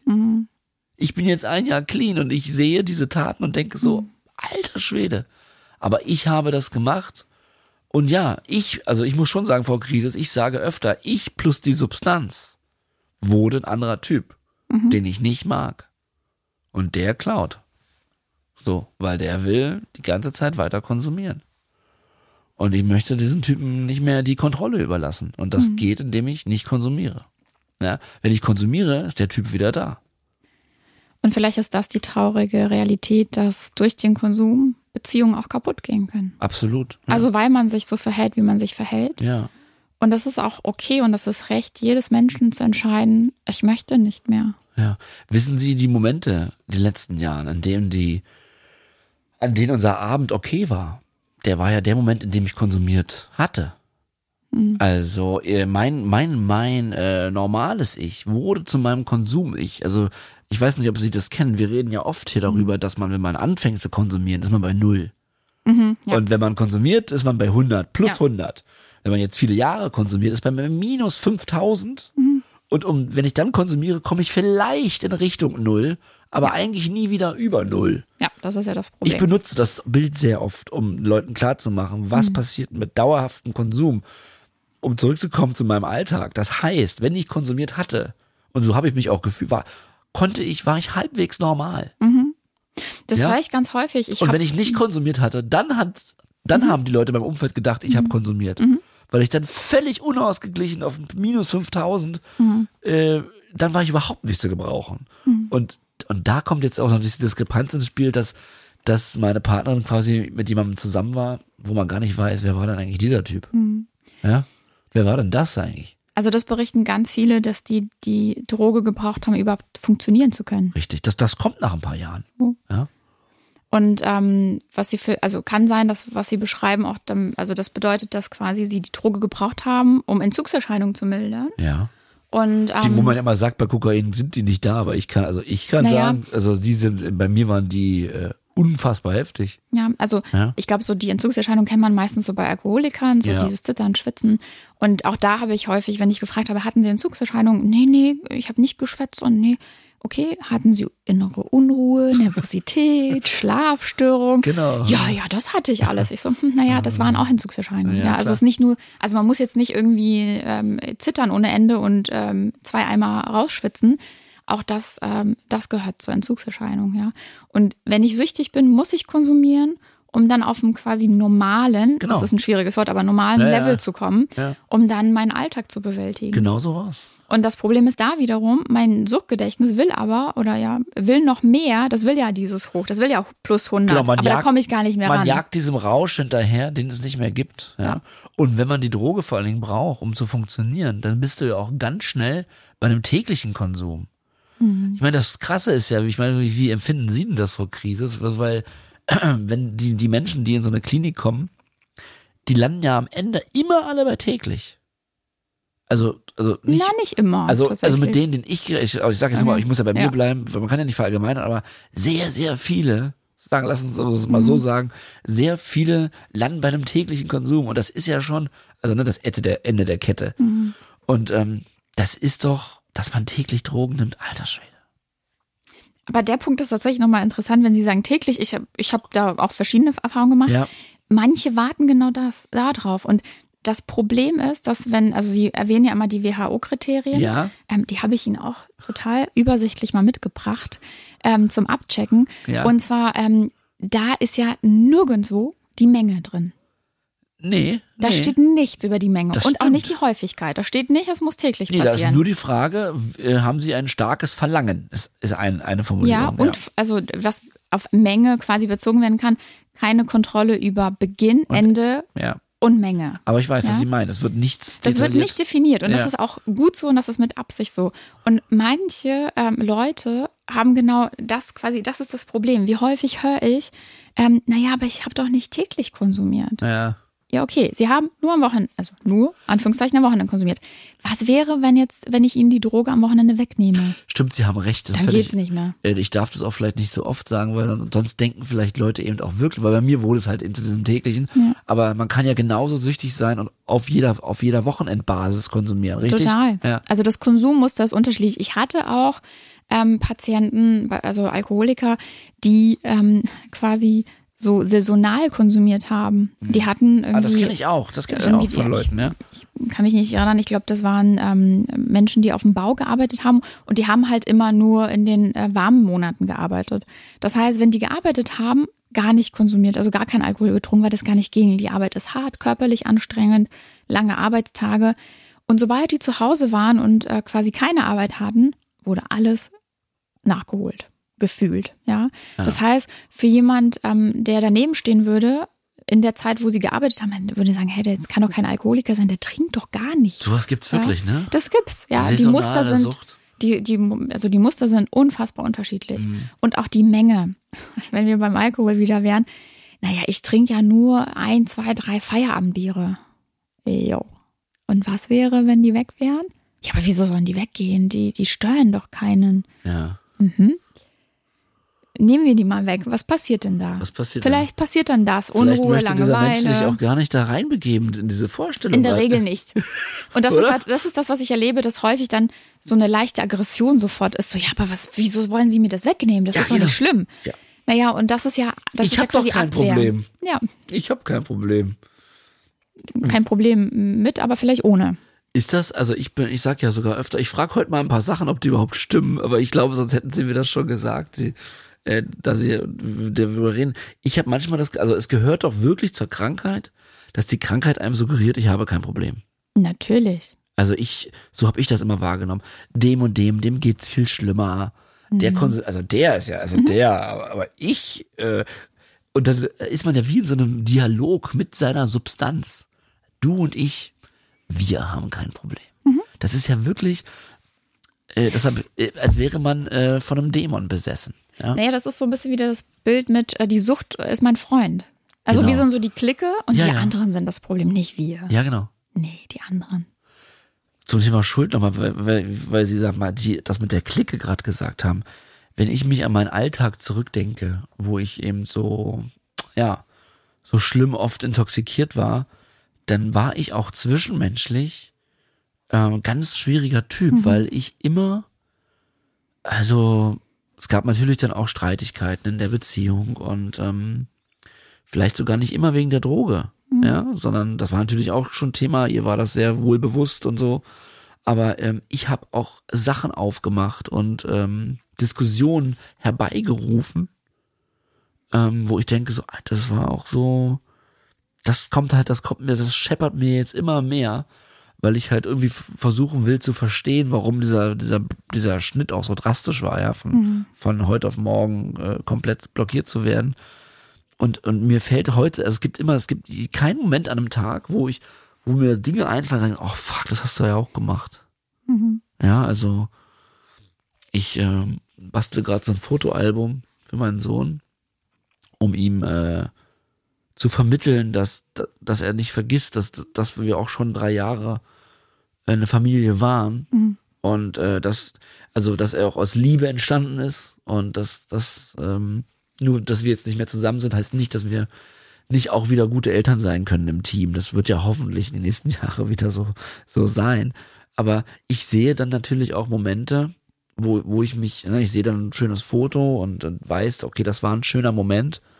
Aber ich sehe halt auch immer den Tag davor und den Tag danach, zum Beispiel nach so einem schönen Ausflug, wo ich vielleicht sogar clean war. Aber auch es gibt Ausflüge, wo ich nicht clean war. Das ist ja noch schlimmer, dass man weiß, oh, da habe ich ähm, ihn gehabt und war nicht ganz sauber. Das ist äh, auch, auch ein Gefühl von Schuld. Zum Glück ist nie was passiert, ne? Das muss man wirklich sagen. Dass da auch ganz viele, dieses Team, dieses, die, das, die Droge und ich, dieses Team, wir haben halt auch nicht nur bezogen auf Konsum und moralisches Fehlverhalten, sondern man war dann auch im Alltag oft unausstehlich. Das wollte ich eigentlich nur kurz sagen.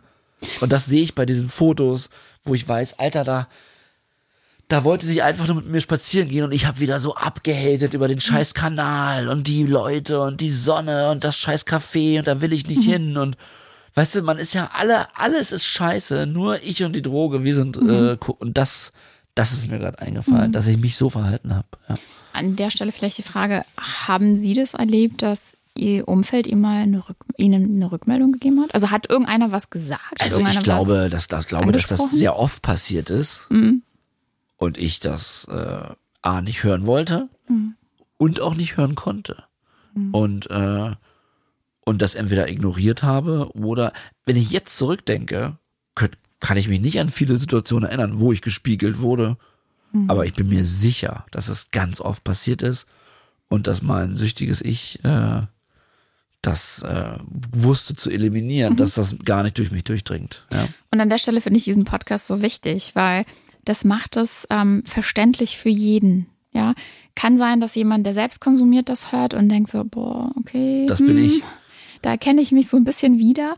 Oder ein Angehöriger, ein Freund, ähm, der dann ja vielleicht auch den Mut hat, das anzusprechen, weil das ist das Problem, was Drogen, also Alkohol extrem, aber auch Drogen angeht. Konsum ist Privatsache. Ja. Das ist so eine bescheidene Das Regel, Entschuldigung. Satz, ja. Aber das ist so eine schreckliche Sie Regel, dürfen ruhig bescheuert ähm, sagen. Ja, die ja. dazu führt, dass wir uns nicht trauen, das anzusprechen. Mhm. Ja, also dass kaum einer irgendwie mal sagt, du, also das waren jetzt irgendwie, das war schon jetzt das vierte Bier. Reicht es vielleicht nicht, ja? Ja. Das macht kaum einer. ja. Das macht Und wenn, kaum dann einer. wird's kein gutes Gespräch. Naja, man hat, und das ist so, Oder? das ist so die Frage, die ich Wer dann auch. sagt danach, wenn nach so einer Kritik nach dem vierten Bier, ja, stimmt, hast recht, wer sagt denn das? Ja. Ja, und die Frage auch. ist, weshalb sage, also weshalb spreche ich die Person nicht drauf an? Also wovor habe ich denn Angst? Ja. Und im besten Fall denkt die Person drüber nach. Weil stellen Sie sich vor, ähm, weiß nicht, innerhalb von einem Zeitraum, einer, zwei, drei, vier Wochen, ähm, sagen Ihnen fünf verschiedene Menschen das Ähnliche. Ja. Ja, zum Beispiel der Konsum ist auffällig. Dann würden Sie vielleicht bei der vierten Person sich denken, hm, okay, könnte vielleicht was dran liegen. Ja, vielleicht ist ja was dran, wenn mich vier Leute schon drauf ansprechen. Ja. Aber viele Menschen trauen sich nicht. Ja. Weil das eben so eine Privatsache ist. Voll. Ich habe noch eine, allgemeine, eine allgemeine Frage, Frau Krisis. Wie, wie schaffen Sie eigentlich, äh, ich, ich, ich hoffe mal für Sie, Sie nehmen den Job nicht mit nach Hause. Nee. Ähm, wobei ich mir das auch äh, gar nicht so einfach vorstelle. Also wenn Sie zum Beispiel zu Hause meine Sendung hören, dann bin ich ja doch zu Hause. Also ich, Das stimmt. ja, und Ist aber auch das erste Mal tatsächlich Okay. in meinem Job, dass ich. das nach Hause genommen ja. wird. Und wie ja. Sie sagen, das passiert ja nicht so häufig, dass Nein, jemand einen Podcast Das macht. ist ja auch eine spezielle Situation. Aber wie, was meine Frage zieht eigentlich darauf hinaus, ähm, das sind ja alles, also wenn ich allein von meiner Geschichte ausgehe, unglaublich traurig. Sie wissen, dass ich auch nah am Wasser gebaut bin. Äh, das belastet einen unfassbar, diese, diese Sucht, die Vergangenheit. Ne? Ähm, wie, und das wird ja nicht nur bei mir so gehen, sondern auch andere, die mit denen sie Einzelsitzungen haben oder auch Gruppe. Wie gehen sie eigentlich damit um, mit dieser, ja, dass da ja oft so ein Häufchen Elend vor ihnen sitzt, ähm, und sie ja irgendwie, also diese Verantwortung dafür tragen, bei zur Genesung beizutragen, wie, ich stelle mir, ich habe da unglaublichen Respekt vor und stelle mir das sehr anstrengend vor. Äh, wie machen sie das? Wie ist das berufliche Mindset? Mit, das sind ja alles einzelne Schicksale, die oft sehr drastisch traurig sind. Ich habe das Glück, dass es geht. Also ich glaube, es ist auch eine Typsache. Ja. Also Empathie ist ähm, für den Job notwendig, ohne geht nicht. Aber es ist auch wichtig, ähm, eine andere Fähigkeit ist Abgrenzung. Okay. Ja? Und Sie haben gerade gesagt, ähm, dass ich ja für, die, äh, für den Genesungsprozess verantwortlich bin. Ja, Das ist nämlich das Ding. ähm, ich war ja okay, ja, nehme Ja. ich zurück, sondern sie, gut, begleiten, sie begleiten uns auf unserem Genau, und das ja? ist, aber das, das ist genau der kleine, feine, aber wichtige Unterschied. Ich begleite, ich gehe den Weg aber nicht. Das ist quasi, jetzt wären wir bei dem Anfangsbild mit dem Laufen. Ja, bitte. Also in der Regel, wenn man so in der Reha dann wirklich anfängt zu lernen, wieder zu laufen, dann macht man das, ich weiß nicht, wie man das nennt, an diesen zwei Stäben, dass ja, man sich festhalten man hat dieses kann. klassische Bild. Ja, Genau, ja. man hat dieses Bild, Und der oder? Therapeut läuft ja daneben. Daneben. Richtig. Genau. Ja, ja. der, der, der der hält ja nicht das mittendrin. Bein. Ja. So ist es. Und äh, das ist eine, eine, ja, eine Therapie, wie ich sie lebe. Ähm, also Therapie ist Hilfe zur Selbsthilfe. Ja, was nicht ähm, in meinen Augen schwierig ist, wenn der Rehabilitant, ähm, der Patient, die Patientin von dem Therapeuten abhängig wird. Dann ist es eine ungesunde, also in meinen Augen eine ungesunde therapeutische Beziehung. Was heißt abhängig in diesem Beispiel? Na, im Sinne von, ich, ich kann nicht ohne. Ja, ich Ah. kann zum Beispiel gewisse Entscheidungen nicht treffen, ohne dass ich vorher eine Einzelsitzung habe. Hatten Sie das schon mal?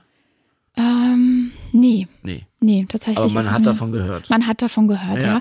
Was aber tatsächlich, ja, vielleicht nicht so, aber was ich häufig ähm, erlebt habe, ist, wenn die Therapie kurz vor Ende war, dass dann so eine Panik aufkam, so, oh Gott, ich schaffe das doch alleine nicht, ich brauche dann noch Hilfe. Ja. Und dann eben zusammen zurückzugucken, gucken Sie, so, so viele Wochen, Monate, Jahre, haben Sie es doch schon geschafft, ja. Ja. Ähm, und Sie haben so viele Skills, Tools mittlerweile. Sie, Sie können das auch umsetzen. Sie haben es ja bewiesen, Ja. ja. Ähm, also das passiert manchmal, ja. Und ähm, ja, zurück zu dem Thema. Macht ähm, Ihnen Spaß? Auf jeden Fall. Okay. Aber was ich noch sagen Ja. wollte, ist Verantwortung. Das ist ein ganz wichtiges Wort. Ähm, jeder Patient, Patientin, äh, der die in die Thera in Therapie kommt, hat die Verantwortung Für sich selbst. für sich selbst. Die trage ich nicht. Ja. Ähm, das wäre ungesund, das wäre belastend. Ähm, und ja, nur sie können, also sie leben ja quasi ihr Leben. Ja, Th- ein Therapeut kann ihnen neue Fähigkeiten vielleicht beibringen, mit ihnen Sachen ausprobieren, aber entscheiden und machen tun sie. Ja, und das ist für mich wichtig, dass ich das auch wirklich lebe, nicht nur sage, sondern auch so sehe. Ja. Auch Rückfälle. Also wenn sie sich entscheiden, rückfällig zu werden, dann ist es so. Ja, ich bin nicht dafür verantwortlich. Ja, das ist eine Entscheidung, die ich ganz alleine treffe. Genau. Ja, das ist mir bewusst und So. äh, es wird auch, es gibt auch manchmal so ähm, in meinem Leben im Moment so Leute, die sagen, ja, aber du bist ja nur, nur clean, weil du, weil du noch im betreuten Wohnen lebst. Mhm. Dann sage ich immer, das ist völliger Bullshit. Es ist meine Entscheidung, clean zu die Die Einrichtung hält mich nicht clean. Die Einrichtung habe ich mir ausgesucht, Mhm. um ähm, um ein, ein, ein, ein Surrounding zu schaffen, in dem es mir leichter vielleicht Genau, fällt, ja. clean, jeden Tag diese Entscheidung zu treffen. Aber das ist meine Entscheidung. Ist korrekt, genau. Und die lasse ich mir nicht aufquatschen, dass, äh, dass die, das betreute Wohnen mich clean hält. Das ist ja völliger Bullshit. Aber mit sowas werde ich manchmal auch konfrontiert und die Leute sagen, ja, aber du bist ja gar nicht wirklich clean, du bist ja noch im System. Wo ich denke so, Leute, ich treffe seit über einem Jahr diese Entscheidung für mich. Ich kann auch, wenn ich, also ich sag dann, Sie können jederzeit konsumieren, sein, also Ja, seien Sie ehrlich, das also, geht. na- natürlich. Also wenn Sie möchten, dann und, machen Sie es. Und ich könnte, und was, wissen Sie, was, was der Punkt doch ist, Frau Krise? Ich könnte ja auch sagen, ja, dann entscheide ich mich jetzt für den Konsum. Dann ist mir doch auch alles andere egal. Mhm. Dann wäre mir doch egal, was mit meinem Sohn ist oder meiner Wohnung oder Mhm. wenn ich konsumieren möchte und wenn ich dem Onkel wieder die Kontrolle geben möchte, könnte ich das ja tun. Aber ich entscheide mich ja dagegen. Und äh, ich werde gerade so energisch, weil, weil ich, äh, ja, weil mir das öfter schon, ja, diese ganzen Ämter, Sachen, die Mhm. gerade laufen, äh, das halt nicht wertgeschätzt wird, dass ich die Entscheidung treffe und Mhm. nicht irgendeine Einrichtung. Ähm, das wollte ich mal kurz loswerden. Können Sie mir da recht geben? Ja, das ist ja so ein bisschen das Problem, Oder, ähm, ja. dass, dass die Idee von Süchtigen einfach noch zum Teil vollkommen überaltet ist. Ja. Also dieses, das war, glaube ich, auch schon mal ähm, so dieses Willensschwache und Ja. so ein Schwachsinn. Ähm, ja, das ist halt noch in den Köpfen der Menschen. Ja. Und natürlich ist es so, dass wenn sie jetzt im betreuten Wohnen sind, wenn sie in der Klinik sind, dann ist es leichter. Ist leichter, das ist so, ja. ja. Ähm, und das ist vielleicht, ähm, also deswegen, ich finde zum Beispiel ambulante Suchtreha ähm, hat den Vorteil, ähm, dass sie ja quasi den Alltag leben. Ja, ich meine, Sie kennen unsere Einrichtung, Sie gehen raus und da ist schon der erste Späti um die Ecke. Ja, Oh das ja. ist Konfrontation pur. Ja. Da ist es halt, ist es keine Klinik, die irgendwo ganz weit weg im Wald ist und da ist nichts. Was aber für Ähm. einen oder anderen und auch was für mich am Ende de- lebensrettend war, Genau, und- stationär zu gehen im Wald. Ja, und Ja. das ist, ähm, dafür ist es wichtig zu gucken, an welchem Punkt bin ich. Ja, genau. Ja, Früher oder später muss ich, muss ich mich mit dem Alltag konfrontieren. ja, Ja. ja. Und da ist es, ähm, also ich habe das häufig erlebt, dass wenn der Übergang so drastisch ist, ja, eben diese Klinik im Wald Ja, und, und dann dann- komme ich nach Berlin, also wenn ich in Berlin wohne, nach Berlin, ja, und wohne vielleicht noch, keine Ahnung, in Kreuzberg oder Friedrichshain, das ist ja schon heftig. Ja, ja, klar. ähm, dass es wichtig ist, auch zu gucken, wie schaffe ich diesen Übergang für mich leichter zu machen. Und da wären wir zum Beispiel beim Thema Selbsthilfegruppen. Man muss da sehr achtsam sein, wieder, ja. dass das Thema überhaupt präsent wird, weil auch in, also überall, aber auch wahrscheinlich in Berlin bin ich ja die Minderheit, wenn ich komplett clean bin. Ja. Das ist so. Ja. Und das ist halt nicht einfach. Ja. Also Minderheiten haben es in der Regel nicht einfach. Ja. Ja. Das heißt, für mich ist es dann wichtig, als ähm, Abhängiger zu überlegen, was brauche ich denn jetzt, wo ich wieder zu Hause bin, um weiterhin clean zu bleiben? Und das Ja. ist auch individuell, ja. Ich bin ein großer Fan von Selbsthilfegruppen und statistisch gesehen ist ganz klar die Aussage, derjenige, der Selbsthilfegruppen besucht, Ja. hat eine höhere Wahrscheinlichkeit, clean zu bleiben. Diese Statistiken sind immer sehr interessant im Suchtsystem. Ja. Äh, ich finde die wirklich toll. Zum Beispiel, äh, ja, also Sie haben gerade, also das Ja. riecht, ich kenne die Statistik auch. Äh, in den stationären Einrichtungen hatten wir immer so, so Unterricht, das hieß Basiswissen Sucht und Okay. da wurden wir auch viel mit Statistiken konfrontiert, was, was aber jetzt nicht langweilig war, sondern Mhm. wir wurden immer so gefragt und wir sollten das so raten und schätzen. Und es gab auch eine sehr interessante Statistik, also auch mit so einem Graph, äh, wann die Leute nach stationärer Therapie rückfällig wurden. ja. Und dann ist in den ersten drei Monaten ein großer, große Zahl. Mhm. Also deswegen war für mich immer wichtig, ah, schaff jetzt bitte nach der zweiten Therapie die drei Monate, weil da, weil nach drei Monaten geht der Graph krass runter. Und dann steigt er nochmal bei einem Jahr. Mhm. Weil dann ist so dieses, irgendwas ist da nochmal. Und dann glaube ich erst wieder nach drei Jahren. Aber es wird natürlich ganz viel weniger. Mhm. Aber äh, das ist mir gerade noch eingefallen. Das fand ich auch sehr interessant. Und natürlich wurde dann auch länger drüber geredet. Ich habe jetzt die Inhalte vergessen, warum das so war. Wissen Sie die? Also man, früher ist man davon ausgegangen, dass es genau andersrum ist, dass quasi eine Therapie so eine Wirkung hat und die ähm, ist dann nach der Therapie da und die wird immer weniger. Ja. Ja. dass quasi die Wahrscheinlichkeit, dass man clean bleibt, am Anfang viel höher ist, weil man hat es doch alles präsent. Klar, ja? klar. So, das war so die Idee. ähm, tat, und dass man quasi dann irgendwann mal nochmal was braucht, damit man das auffrischt. Ja. Es ist genau andersrum, so wie Sie gesagt haben. Also die ersten drei Monate sind die kritischsten. Ja. Und dann das erste Jahr. Bei dem ersten Jahr ist die Erklärung, weil halt ein Jahr alles beinhaltet. Geburtstage, Todestage, Hochzeiten, ja, was so alles passiert, Jahreszeiten, Feiertage. ja. Ostern war für mich nicht einfach zum Ja. Beispiel. Ja. Genau, also das ist so das Jahr. Ja. Und die ersten ähm, drei Monate, ähm, da fand ich diesen Vergleich total schön. Ähm, das ist so ähm, Links-Rechts-Verkehr. Ja, Aha. wenn ich an ein Land, ähm, in einem Land bin, wo der Verkehr andersrum ist als bei mir, sind die ersten Kilometer, die ich fahre, die schwierigsten, weil da muss ich mich ja komplett neu gewöhnen. Wieder ein schönes Ja. Bild, Frau Krisis. Ähm, danke. Ja. Ähm, und je länger ich fahre, desto automatischer wird's dann. Ja, stimmt. Ja. Und jetzt kommt's. Ähm, es ist aber trotzdem eine, also wie bei immer beim Autofahren ist ja eine Unfallwahrscheinlichkeit da. Ja. Kann immer ein Unfall passieren. Aber die Wahrscheinlichkeit, dass es schief läuft, ist höher, wenn was Unerwartetes kommt. Stimmt, Weil dann ist mein Gehirn wieder damit beschäftigt und dann vergesse ich, ah ja, stimmt, hier ist ja andersrum mit dem Fahren. stimmt. Ja. Und deswegen ist es auch so wichtig, über genau solche Sachen zu sprechen. Ja. Ähm, was passiert, ähm, wenn, wenn, quasi, wenn was Schlimmes in meinem Leben passiert, was mache ich denn dann, statt zu konsumieren? Ja. Und auch das ist wieder so ein Tabuthema. Ja, ich möchte aber nicht drüber reden. Ja, also sowas wie, wenn jetzt jemand sagt, okay, ich hatte jetzt in den letzten zwei, drei Jahren ähm, zwei, drei Todesfälle, das war nicht schön. Ähm, das hat mich jedes Mal total ähm, instabil gemacht, auch darüber zu sprechen. Okay, was machen Sie? Also man wünscht sich das nicht, dass das jetzt nochmal passiert, aber was machen Sie, wenn? Ja, was für ein Hilfesystem haben Sie? Wen rufen Sie an? Wo gehen Sie hin? Ja, Voll richtig, ja. von daher die ersten, weil das halt ja Vergleich so dieses, man muss es neu lernen. Ja. Ja, Ach Mensch, ich habe noch eine Frage. Das ist, ähm, Sie wissen ja, dass ich auch Leute kennengelernt habe. Äh, also zum Beispiel der, der, der, der Geiger in meiner Band. Es ist eine tödliche Krankheit. Leute sterben daran. Ähm, wie gehen Sie, wie gehen Sie mit sowas um? Und ähm, finden Sie es wichtig, dass wir auch ab und zu das erwähnen, dass man daran sterben kann? Oder finden Sie das, äh, dass das dramatisiert? Also meine Ex-Therapeutin in der Pfalzburger, liebe Grüße an Frau Nickel, ähm, die sprach immer von der tödlichen Krankheit. Die, also die tödliche Krankheit, Sucht oder die Krankheit mit Todesfolge. Und ich fand es am Anfang auch ein bisschen krass, aber dann ähm, im Laufe der Monate dachte ich, hey, das ist auch einfach einfach komplett richtig, weil ähm, entweder sterbe ich bei einem Rückfall halt sofort, weil eine Überdose oder was auch immer, aber ich werde ja auf jeden Fall, wenn ich weiter konsumiere, viel eher sterben als, als sonst. Mhm. Ähm, wie, wie stehen Sie zum Tod und, und die Nähe zur Sucht?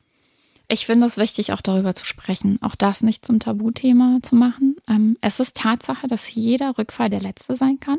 Ja. Das ist so. Ja. Ähm, viele, ähm, wenn sie wieder rückfällig werden, konsumieren zu viel. Ja. Also eine Überdosis ist gar nicht so unüblich. Ähm, naja, und ähm, wir haben bei Schuld und Scham. Wenn ich jetzt eine Zeit lang clean war und ich bin wieder rückfällig geworden, macht das ja auch was mit mir. Ja, ich fühle mich vielleicht ähm, wie ein Versager ähm, und ähm, ja. und frage mich auch vielleicht, okay, ich, bin ich überhaupt leben, liebenswert und leben ist mein Leben lebenswert, ja? Und ähm, auch ähm, das ist eine gefährliche ähm, gefährlicher Bereich, weil das halt dann auch wiederum zu mehr Konsum führen kann. Und ja, es gibt auch Substanzen, wo die Überdosierung sehr schnell geht. Ja, muss man einfach sagen. Und ähm, auch da, wenn ich intoxikiert bin, bin ich ja nicht klar im Kopf. Ja. Und dann noch die Kontrolle, die, also eine Droge macht über, dir da. Über noch mehr Konsum dann. Ja, ja das ja. ist ja eigentlich, das ist ja ein Widerspruch, weil sobald ich konsumiere, äh, geht es ja darum, dass meine Kontrollfähigkeit vermindert ist. Ja. Ja. Und dann in dem Moment Kontrolle zu behalten, wie viel ich konsumiere, das ist, also ich, ich finde es echt schwierig. Ja. Ich habe noch zwei abschließende Fragen. Mhm. Äh, Sie wissen ja, uns hören Leute, die sind betroffen, mhm. uns hören Angehörige. Ähm, trotzdem, ja, wenn ich merke, ah fuck, ich höre seit ein paar Wochen Sucht und süchtig, ich glaube, ich konsumiere zu viel. Was ist aus Ihrer Perspektive, was würden Sie den, diesen Menschen raten? Einfach mal nehmen Sie doch mal ein paar mhm. Leute mit an die Hand. Das sagen sie eigentlich auch schon ja. immer und das finde ich auch so toll, Suchtberatungsstellen. Das ist ja. so die erste Anlaufstelle. Ja. ja da sind Menschen, ähm, die haben Ahnung von, von Sucht und von dem Fach. Und manchmal hilft es auch, drüber zu sprechen, ähm, das rauszulassen und vor allem, das ist ja so der erste Kontakt, das ist ja keine Therapie, was da passiert, also ja keine, keine offizielle Therapie, aber es ist ja quasi wie eine Therapiesitzung, ja, da ist jemand, der hört mir zu, der stellt Fragen und auch das ist so wichtig, weil viele auch so eine verzerrte Vorstellung von Therapie haben. Ja, da passiert Gehirnwäsche und Stimmt, das ist ja. schlimm und das ist unangenehm. Ja. Ähm, und ähm, das ist auch wichtig, also das ist unfassbar wichtig, dass jemand, der sich Hilfe sucht, eine positive Erfahrung erstmal macht. Ja, da sitzt da keiner sagt, oh, oh Gott, also Sie haben ja viel konsumiert, also das geht ja gar nicht. Das ja? muss man wirklich sagen, das gibt, wird, das wird dir nie passieren in der Drogenberatungsstelle. Das, das sind wirklich nicht. ganz tolle Mitarbeiter, ja. die ich dort kennengelernt habe. Ja. Und was die Leute dort machen, ist auch zu überlegen, was braucht die Person? Also weil es gibt, sagen Sie auch immer wieder, es gibt so viele Konzepte von Therapie, ja, ambulant, stationär, Tagesklinik, ähm, Tagesklinik, ja ähm, was braucht die Person? Entgiftung? Stimmt. Entgiftung vorher ja oder nein? Bringt ja. es was? Ja. Ähm, sie hatten ja auch das ähm, genannt, dass bei Ihnen das wichtig war, dass Sie tatsächlich von der Entgiftung abgeholt werden und dahin gebracht werden, weil es anders nicht geht. Ja. ja. Auch das. Und das können die Mitarbeiter dort gut einschätzen. Ja. Und dann ähm, kann man schauen, was braucht die Person. Ja. Und es ist keine Schande, sich Hilfe zu holen. Das ist keine Schwäche, ja. ähm, sondern es ist eine Stärke zu sagen, hey, ich schaff's nicht alleine ich brauchte Unterstützung. Also, und auch das ist wieder wichtig, das ist der Vergleich so, ich weiß nicht, ich glaube, kaum ein Mensch würde sich schlecht fühlen und das Schwäche bezeichnen, wenn ich mir ein Bein breche und zum Arzt gehe. Total gutes Beispiel Oder? wieder, ja. Also da würde ich doch nicht sagen, Alter, nee, also sorry, das kannst du auch alleine schaffen, ja? Genau. Warum soll ich das alleine schaffen mit dem gebrochenen Bein? Ja, nee, ich kann es auch gar nicht, ja. Stimmt. Es gibt halt, also es gibt ja. ja sowas wie halt gebrochenes Bein, was soll ich denn damit machen, ja? Also ja. geht gar nicht. Ich sag auch oft, es gibt Diagno es gibt eine Diagnose und es gibt eine Behandlungsform. Ja. Und wenn man drogensüchtig ist einer, oder eine Abhängigkeitserkrankung hat, denn es gibt ja auch nicht stoffgebundene Süchte, ja. ähm, gibt es eine Diagnose und die Behandlungsform ist halt einfach Therapie. Und Therapie funktioniert, deswegen sagen wir, fick dich Sucht und holt euch euer Leben zurück. Können Sie sich da anschließen, Frau Krisis? Kann ich. Gut, okay.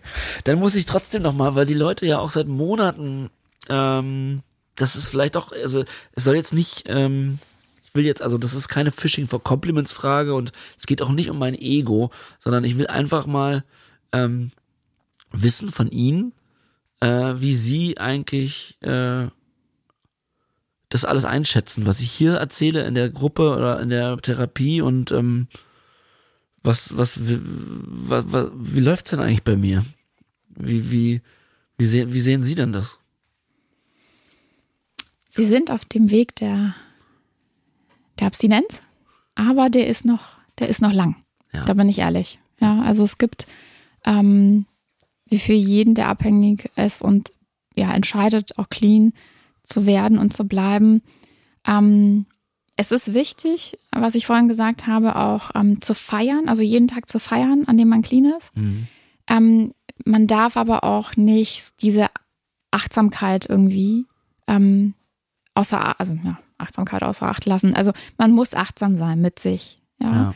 Ähm, weil es gibt ähm, immer wieder Momente, wo, wie, wie nennen Sie den, den böse Onkel? Ja. Der böse Onkel ähm, präsenter sein könnte, ja, oder sein wird. Und ähm, da geht es vielleicht darum, nochmal genauer zu gucken, haben Sie genug Bewältigungsfähigkeiten, haben Sie genug Skills, ähm, um damit zurechtzukommen oder braucht das noch mehr? Und da geht es gar nicht um die Anzahl, also darum geht es mir gar nicht. Also man braucht irgendwie nicht so einen Skillkoffer mit 20 Sachen oder so. Ja.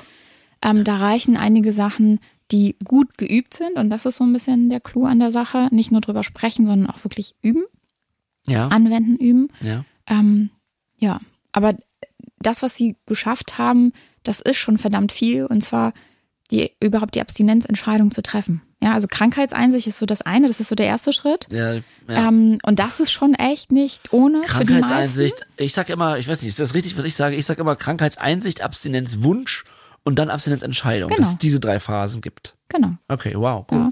Und die Hab ja Abstinenz aufgepasst. haben sie gut gemacht, haben ihre Therapeuten ihnen gut beigebracht in den Einrichtungen. Ja. Ja, und das ist diese Abstinenzentscheidung. Ähm, das hört sich erstmal so, ja gut, ich habe mich entschieden, ich werde clean, das wirklich zu verinnerlichen. Ja. Auch diese, und da kommt wieder diese Tabelle mit dem Pro und Kontrast, Ja. auch in Kauf zu nehmen, dass es auch vielleicht erstmal negativ sich anfühlen kann, also an, unangenehm sich anfühlen kann, ähm, clean zu sein. Ja.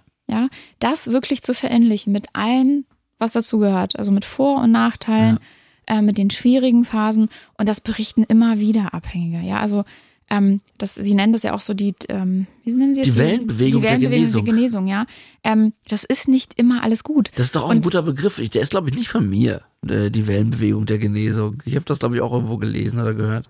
Weil das beschreibt es so Ja. gut, oder? Ja, ja, und vor allem ähm, ähm, der Herr Cook, der hatte doch mal eine Phase, wo es halt irgendwie gar nicht so gut lief, ja. Ja. Und das fand ich auch wichtig, auch darüber zu sprechen, weil manchmal haben ähm, Menschen, die clean werden, so die Vorstellung, jetzt bin ich clean, jetzt ist alles gut.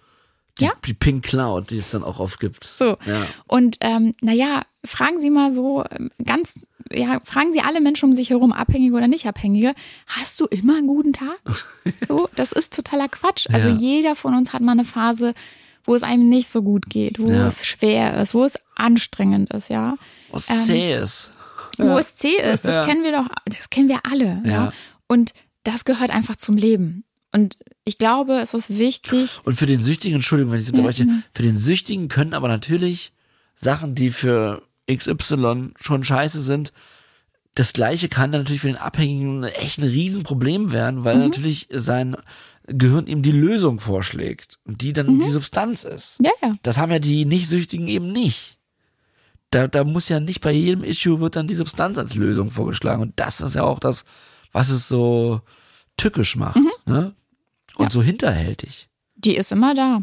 Ja. Also der Gedanke ist immer da. Ja. Du könntest doch einfach, also einfach konsumieren, ja. Genau. Und, Nimm doch einfach was. Und, und ich habe manchmal das Gefühl, indem ich das auch ausspreche, jetzt eben nicht vor Süchtigen und Therapeuten, sondern vor, vor Leuten, die keinen Bezug zur Krankheit haben, ist das auch so. Wie, du hast, das hatte ich letztens das Gespräch mit jemandem, wie, du hast, den, du denkst den ganzen, du denkst jeden Tag ab und zu an die Droge?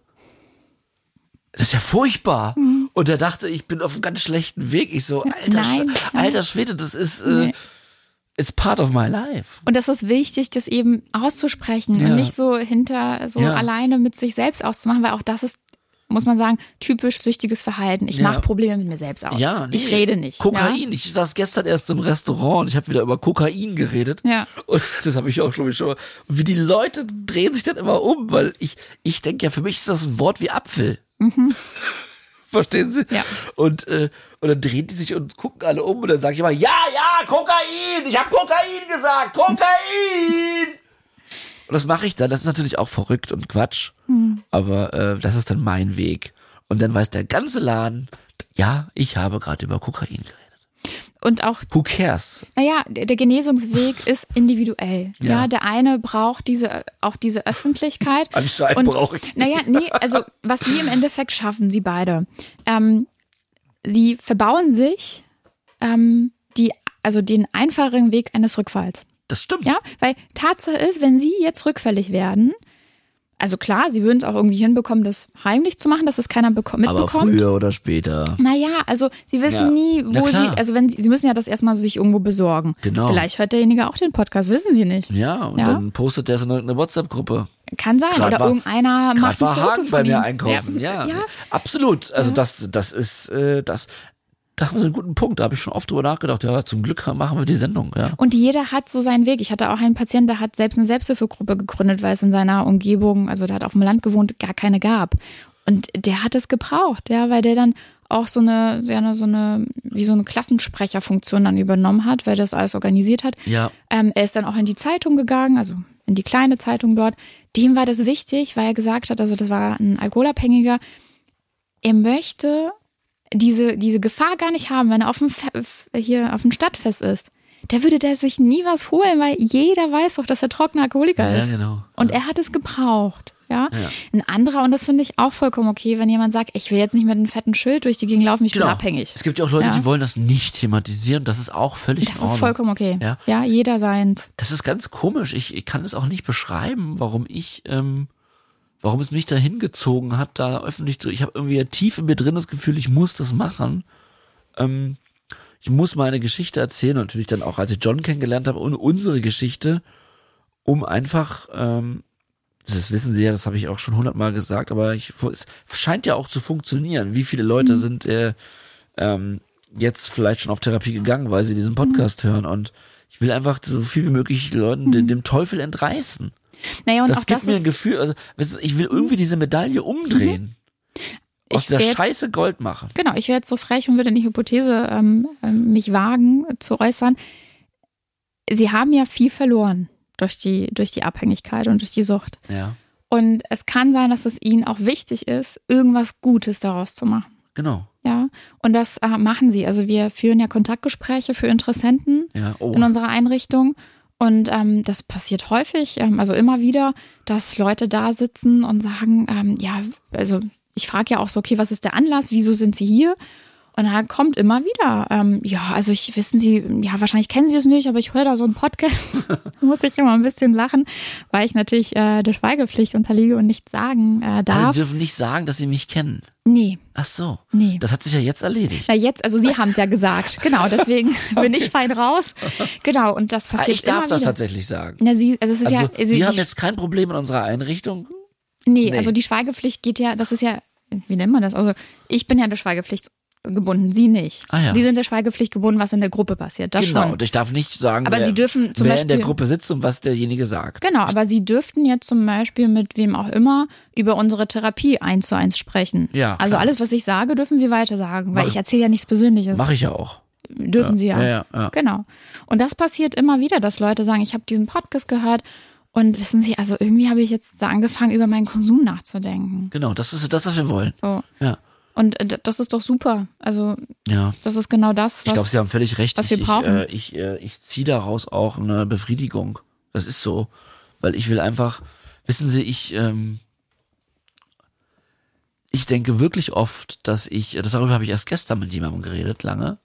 Ähm, ich weiß gar nicht wieso, äh, aber äh, ich, also wenn Menschen mit mir sich privat treffen, ja, geht's immer mal wieder mal auch da natürlich darum. Ja, also das ist auch, Na, es ist ein großer und wichtiger Teil Ihres Lebens. Genau, ist auch überhaupt nicht schlimm. Mache ich total gerne. Ich rede wirklich gerne über meine Krankheit und aber der, der Punkt war, äh, ja krass, eigentlich, also eigentlich hätte ich 2013 war schon so ein Moment, der war eigentlich wie wie äh, 21.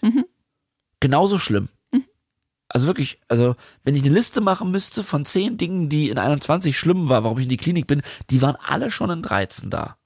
So. Und die Suchtkriterien wahrscheinlich auch alle erfüllt. Ja, ja, wahrscheinlich sogar schon eher, aber es war, es ging irgendwie jetzt, weil jetzt gerade 23 ist, es ging um irgendwie diese zehn Jahre, was war vor zehn Jahren. Und deswegen musste ich darüber denken, so, ja, aber eigentlich hätte ich vor zehn Jahren schon in die Klinik gehen müssen. Müssen. Vor zehn Jahren. Hab's aber nicht gemacht. Und war nicht mal im Ansatz in der Lage, die Situation einzuschätzen. Und das ist halt meine Motivation. Naja, vor allem, weil sie jetzt nicht mit dem, also was sie schaffen mit dem Podcast, sie zeigen nicht mit dem Finger. So ganz schlimm und macht das nicht, Ja. sondern sie zeigen die, die weiteren, ähm, also im Endeffekt, das hatten sie, glaube ich, schon gesagt, sie zeigen, was passiert, wenn man weiterhin konsumiert. Ja. Ja, wenn man es eben nicht nur ein, zweimal im Jahr macht, sondern in die Abhängigkeit abrutscht und Genau. welche Konsequenzen das mit sich bringen kann. Und 2013 war ja schon äh, Jahr sechs meines Konsums. Mhm. So. Und äh, eigentlich war es schon, aber es ging eben gestern um diese zehn Jahre. Aber haben Sie eine Idee, weshalb es da, weshalb Sie da nicht in die Suchtberatung das gegangen wurde sind? gestern auch mich gefragt und äh, ich, ähm, ich weiß auch nicht. Ich glaube, also ich mache das hier wirklich, weil ich denke, mir hätte damals so ein Podcast geholfen auch. Mhm. Einfach nicht, dass ich morgen dann in die Suchtberatung gehe. Das wissen Sie selber auch. Das ist, das passiert alles nicht so schnell. Aber wichtig ist ja, diese Inception zu setzen, diesen Gedanken, der sich dann entwickelt. So, das ist ja wird mit der Sendung auch nicht anders. Uns schreiben manchmal Leute, ich höre euch seit vier Monaten, aber gestern war ich bei der Beratungsstelle. So funktioniert das halt leider. Es geht nicht von heute auf morgen. Ja, das ist so ein bisschen wie ein Pflänzchen. Genau, ja, man, man tut genau, den Samen rein und das, das Genau. gedeiht langsam. Und deswegen mache ich das. Das ist wirklich tatsächlich die Grundmotivation, dass Leute, äh, Leute sollen sich viele Jahre ersparen, wenn sie schon ein Problem haben. Und andere Leute dürfen gerne aufpassen, nicht süchtig zu werden. So. Aber warum ich das dann nicht gemacht habe, ähm, da habe ich lange drüber nachgedacht und ich glaube sogar darüber geträumt. Das hat mich sehr beschäftigt gestern. Ich war Krankheit, also äh, wir sagen ja Krankheitseinsicht, Abstinenzwunsch, Abstinenz. Ich habe ja, ich hatte ja nicht mal eine Krankheitseinsicht und zwar nicht mal in der Nähe. Für mich, ich habe ich hab aber in, sech, in, in 13 schon meinen Laptop verkauft und wurde von meiner damaligen Freundin rausgeworfen. Also diese, was ich meinte, mit was in 21 war, da wurde ich ja auch ähm, äh, herauskomplimentiert und äh, völlig zu Recht, ja. Und ähm, all diese Parallelen und ich habe nochmal zehn Jahre rangehangen oder oder acht, das ist halt, äh, ich kann es dir nicht beantworten, ehrlich gesagt. Ich war einfach nicht, äh, wie sagen wir in der Suchttherapie, es hat noch nicht Klick gemacht. Aber ich muss aber auch sagen, dass, dass ich aber auch nichts, ich wurde von außen nichts ausgesetzt. In 13 hat mich niemand drauf angesprochen.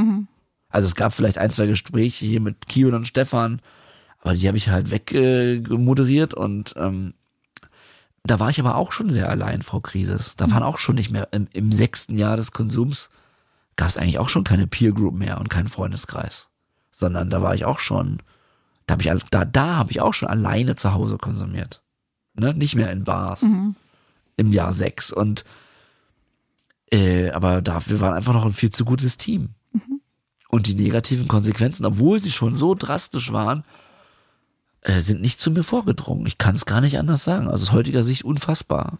Aber ich war nicht in der Lage, das selbst einzusehen. Ich meine, das müssen Sie doch kennen von Leuten, dass man die eigene Situation nicht einschätzen kann im Konsum. Ja, die ist Oder? verzerrt, Genau. ganz klar. Also Sie haben es ja ähm, ganz am Anfang gesagt, man attribuiert das alles nicht auf die Sucht. Ja. die, ja, die die anderen sind Ja. schuld. Ja, das liegt nicht an der Sucht, nee, nee, oder an dem Konsum. Das, die Gründe sind ganz woanders. Wahnsinn, oder? Ja, ja. Das Suchtgedächtnis ist unf oder ja, die Sucht ist unfassbar schlau. Es hat mal jemand in unserer Gruppe einen tollen Satz gesagt. Mhm. Äh, unser Gehirn ist ein Wunderwerk der Technik und oder der, der Natur, Entschuldigung, ein Wunderwerk der Natur. Aber wenn man süchtig ist, trifft das Gehirn nicht immer die beste Entscheidung für uns selbst. Ist nicht immer für uns, sondern auch tatsächlich gegen uns. Das ist so. Mhm. Genau so kann. Das ist ein schöner Satz und der, der so viel Wahres beschreibt. Ähm, Sie haben Geschenke mitgebracht, sehe ich Ja. gerade. Das, das, äh, wollen wir das mal machen jetzt? Ja, ich wollte mal. Ich Sie sind der dachte- erste Mensch, der Geschenke zu Sucht und Süchtig mitbringt. Ich, ich, also das kann sich durchsetzen gerne. Ja, ich dachte, ich fange eine neue Tradition an. Nein, ähm, ich bin jemand, der einfach gerne Menschen beschenkt. Ich und, auch. Ähm, ah ja, dann habe ich hier was Kleines. Soll ich das jetzt ähm, auspacken in der Genau, Sendung? also ähm, das Ich hat packe tats- jetzt beide Sachen Nee, erstmal das große bitte. Das große, okay. Das Es- hat auch eine Bedeutung. man muss sagen, äh, für alle HörerInnen und da draußen, ich habe zwei Geschenke. Ein, ich packe jetzt ein relativ großes, das ist von der Größe von einem Backstein. genau. Äh, und äh, das Papier sind Regenbogen mit Wolken und, und die ich dachte ein bisschen Farbe im Leben. und, und, Passt. und Sterne und die Wolken äh, sehen sehr süß aus. So. Ich reiß ich bin, Interpretieren Sie nicht zu viel. Ich bin dann auf- Papier. Ich habe ein Kind und das war das, was ich da hatte. Oh mein Gott. Ich weiß nicht, wie Sie das genannt, genau nennen. Äh, Sie sind der Podcast der, wie nennen Sie das? Der Gefühle, nee. Nee, der, die Jammerlappen. die Jammerlappen, genau. Was, Die- ich, was ich übrigens nicht so finde, ich finde es die bemerkenswert und Jammerlappen ich von finde Sucht und Süchtig, weil wir so oft weinen, ja. ja, aber das ist, also das, auch das muss nicht sein, aber auch das gehört zur Therapie, dass man Gefühle wieder spürt und zulässt. So. Hier ist jedenfalls jetzt eine Stoffbox drin mit, äh, also die, wie, ihr- wie ihr das kennt vom, also wie nennt man das denn, Frau Krisis? Weiß ich nicht, also Tatsache ist, ich bin sehr untalentiert. Ähm, deswegen habe ich meiner Mutter, die sehr gut häkeln und stricken kann, Nein, das gebeten. hat- das hat ihre Mutter gehäkelt? Ja, Wow. Hat meine Mutter so einen äh, Überzug ähm, gehäkelt, den man quasi über so Taschentuchboxen... Liebe Grüße an Frau, Frau Krisis Senior, äh, ganz liebe Grüße und das ist einfach ein Übersatz für, also für, für Taschentücher und die Genau. kann man jetzt hier so rausziehen. Genau, und dann, ich dachte dann, dann, dann weinen sie mit Style. Das ist super, Dankeschön. Ich äh, drück sie gleich und ähm, dann packe ich noch das Kleine Genau, aus. das ist passend quasi dazu. Also das habe ich nicht im Auftrag gegeben, das hat sie spontan gemacht. Untersetzer für nicht alkoholhaltige Getränke, die sie während der Sendung trinken, Frau die beide. Vielen, vielen lieben Dank. Und ähm, Gerne. ich, ähm, das Herr ist Decker, wir haben aber was vergessen. Ihre Playlist? Nee, ihre Befindlichkeit. Ach, stimmt. oh Gott. Müssen Äh. wir dann in der Gruppe nachholen, wa? Äh, ich, äh, Befindlichkeit, ja, ähm, ich, äh, äh, hab, ach, Jetzt habe ich sie überrumpelt, ich wa? bin jetzt auch völlig leer gequatscht. Alles also gut. auf dem Meld war's schön und John und ich äh, sind täglich in Kontakt. Wir, wir arbeiten an Dingen. Äh, wir freuen uns, dass es uns gibt und, dass wir uns gefunden haben. Also, äh, mir geht's okay die letzte Woche, muss ich sagen. Mhm. Ähm, es geht mir okay und äh, ja, jetzt bin ich, ich bin wirklich leer gequatscht schon. Das hätten Sie mich am Anfang fragen müssen, Frau Krisis. Ja, das äh, manchmal ist es schwer, Platz zum Reden zu kriegen, Herr Decker. Oh. Ist das so? Reden wir doch noch ganz- einfach kurz darüber. Ist das so? Wie verhalte ich mich dann an der Gruppe? Sie reden viel, Aha. was aber nicht schlecht ist. ähm, Gott. Nein, ähm, auch da finde ich, ähm, jeder muss schauen, was er aus der Gruppe braucht. Und ich tue mich immer so schwer, wenn, wenn manche so sagen, na ja, und der oder diejenige sagt nichts, irgendwie, ja, der nimmt oder sie nimmt doch nichts aus der Gruppe. Nee. Also nicht jeder muss viel reden. Ähm, jeder verarbeitet auch so, so eine Therapie auch anders. Es gibt manch, manche Menschen, die hören eher zu. Aber ich hoffe, ich rede nicht um des Redens nein, Willens. nein. Also, und das ist aber auch mein Job, sie Ja. auch zu begrenzen, falls zu viel wird. Und das ist es nicht. okay, danke. Genau. Dann haben wir das ja immer noch gut rausmoderiert. Frau Krisis, erstmal haben wir eine Playlist, die heißt Wucht und Flüchtig. Ja. Möchten Sie dort einen Song addieren, der Ihnen wichtig ist und warum? Ähm, ja, ähm, und zwar ein Song von Ludovico äh, Einaudi. Aha. Äh, Die Veniere heißt es. Das ist ein ähm, Klavierspieler. Ähm, den, ich hatte das Vergnügen ähm, vor Corona, als das quasi äh, alles anfing, den auch live zu sehen in Berlin. Kann ich wirklich jedem empfehlen. Das ist, ähm, das ist ein sehr emotionales Lied. Ähm, was ich genau damit verbinde, kann ich gar nicht beantworten. Das ist einfach ein Lied, was einfach starke Emotionen auslöst. Und ähm, Hört ja, sich gut das an. würde ich jedem empfehlen, Hört sich gut mal an und wird addiert auf Wucht und Flüchtig. Danke. Und natürlich dürfen Sie noch wen grüßen. Wen haben Sie denn dort alles mitgebracht? Ähm, ich habe ja schon anfangs gesagt, ich würde gern mein äh, Team von der Fachambulanz Sucht vom Drogentherapiezentrum ähm, grüßen. Wie gesagt, insbesondere meine, ähm, meine Chefin, die Frau Lena Stelze, aber auch äh, meine Mutti, die dieses Geschenk äh, quasi gemacht hat. Auch von mir vielen Dank und liebe Grüße. Und äh, meinen Verlobten, ähm, äh, ja, deswegen kann ich überhaupt heute hier sein. Mein Kind ist nämlich krank geworden Oh gestern. nein, was hat er? Äh, eine Bindehautentzündung. Oh, das ist nervig. Das ist richtig schlimm oh, das tut auch weh. Das tut weh und ist eigentlich alles andere als angenehm. Und Oh, deswegen kann ich liebe, gute überhaupt nur hier sein, Ja. weil er den Kleinen quasi gerade versorgt. Also danke an der Stelle. Ah, Danke auch Und von ganz mir und Gruß. liebe Grüße und gute Besserung an den kleinen Fratz. Danke. Okay. Dann würde ich Sie jetzt bitten, den roten Knopf zu drücken. Tu ich. Gut, dann äh, versuche ich das heute nochmal wieder zu machen. Äh, auch von mir ganz liebe Grüße an alle da draußen. Wenn ihr noch mit Substanzen hadert, wenn ihr vielleicht jemanden kennt oder wenn es um euch selber geht und ihr denkt, ah, ich weiß nicht genau, ich glaube, die letzten Wochen höre ich mich so ein bisschen raus hier bei, bei John und Hagen, dann ähm, ja, besucht eine Drogenberatungsstelle. Wenn ihr euch nicht alleine hintraut, dann öffnet euch vielleicht eurem besten Freund oder jemanden, irgendeiner Bezugsperson, den ihr, äh, ja, vielleicht, also es hilft, es einmal auszusprechen, zu sagen, ey Leute, ich glaube, ich habe ein Problem. Es wird niemand reagieren und sauer sein. Äh, geht in die Drogenberatungsstelle und äh, lasst euch beraten. Es gibt so viele unterschiedliche Therapieformen. Haben wir heute einiges besprochen. Ne? Man kann stationär gehen, man kann in die ambulante Therapie gehen, da hat man ein, zwei Mal die Woche vielleicht Termine. Es gibt so viele Möglichkeiten, aber wenn ihr das Gefühl habt, ich habe die ganze Sache, glaube ich, nicht mehr unter Kontrolle, dann äh, sagt, fick dich, Sucht, holt euch euer Leben zurück und äh, es, äh, es funktioniert, Frau Kriedes, das kann man sagen. Das stimmt. Man muss oh. es nur machen. Genau, deswegen, nur. Verble deswegen verbleiben wir mit unserem Gruß, den Sie sicher kennen. Und ich sage, bleibt sauber. Bleibt sauber.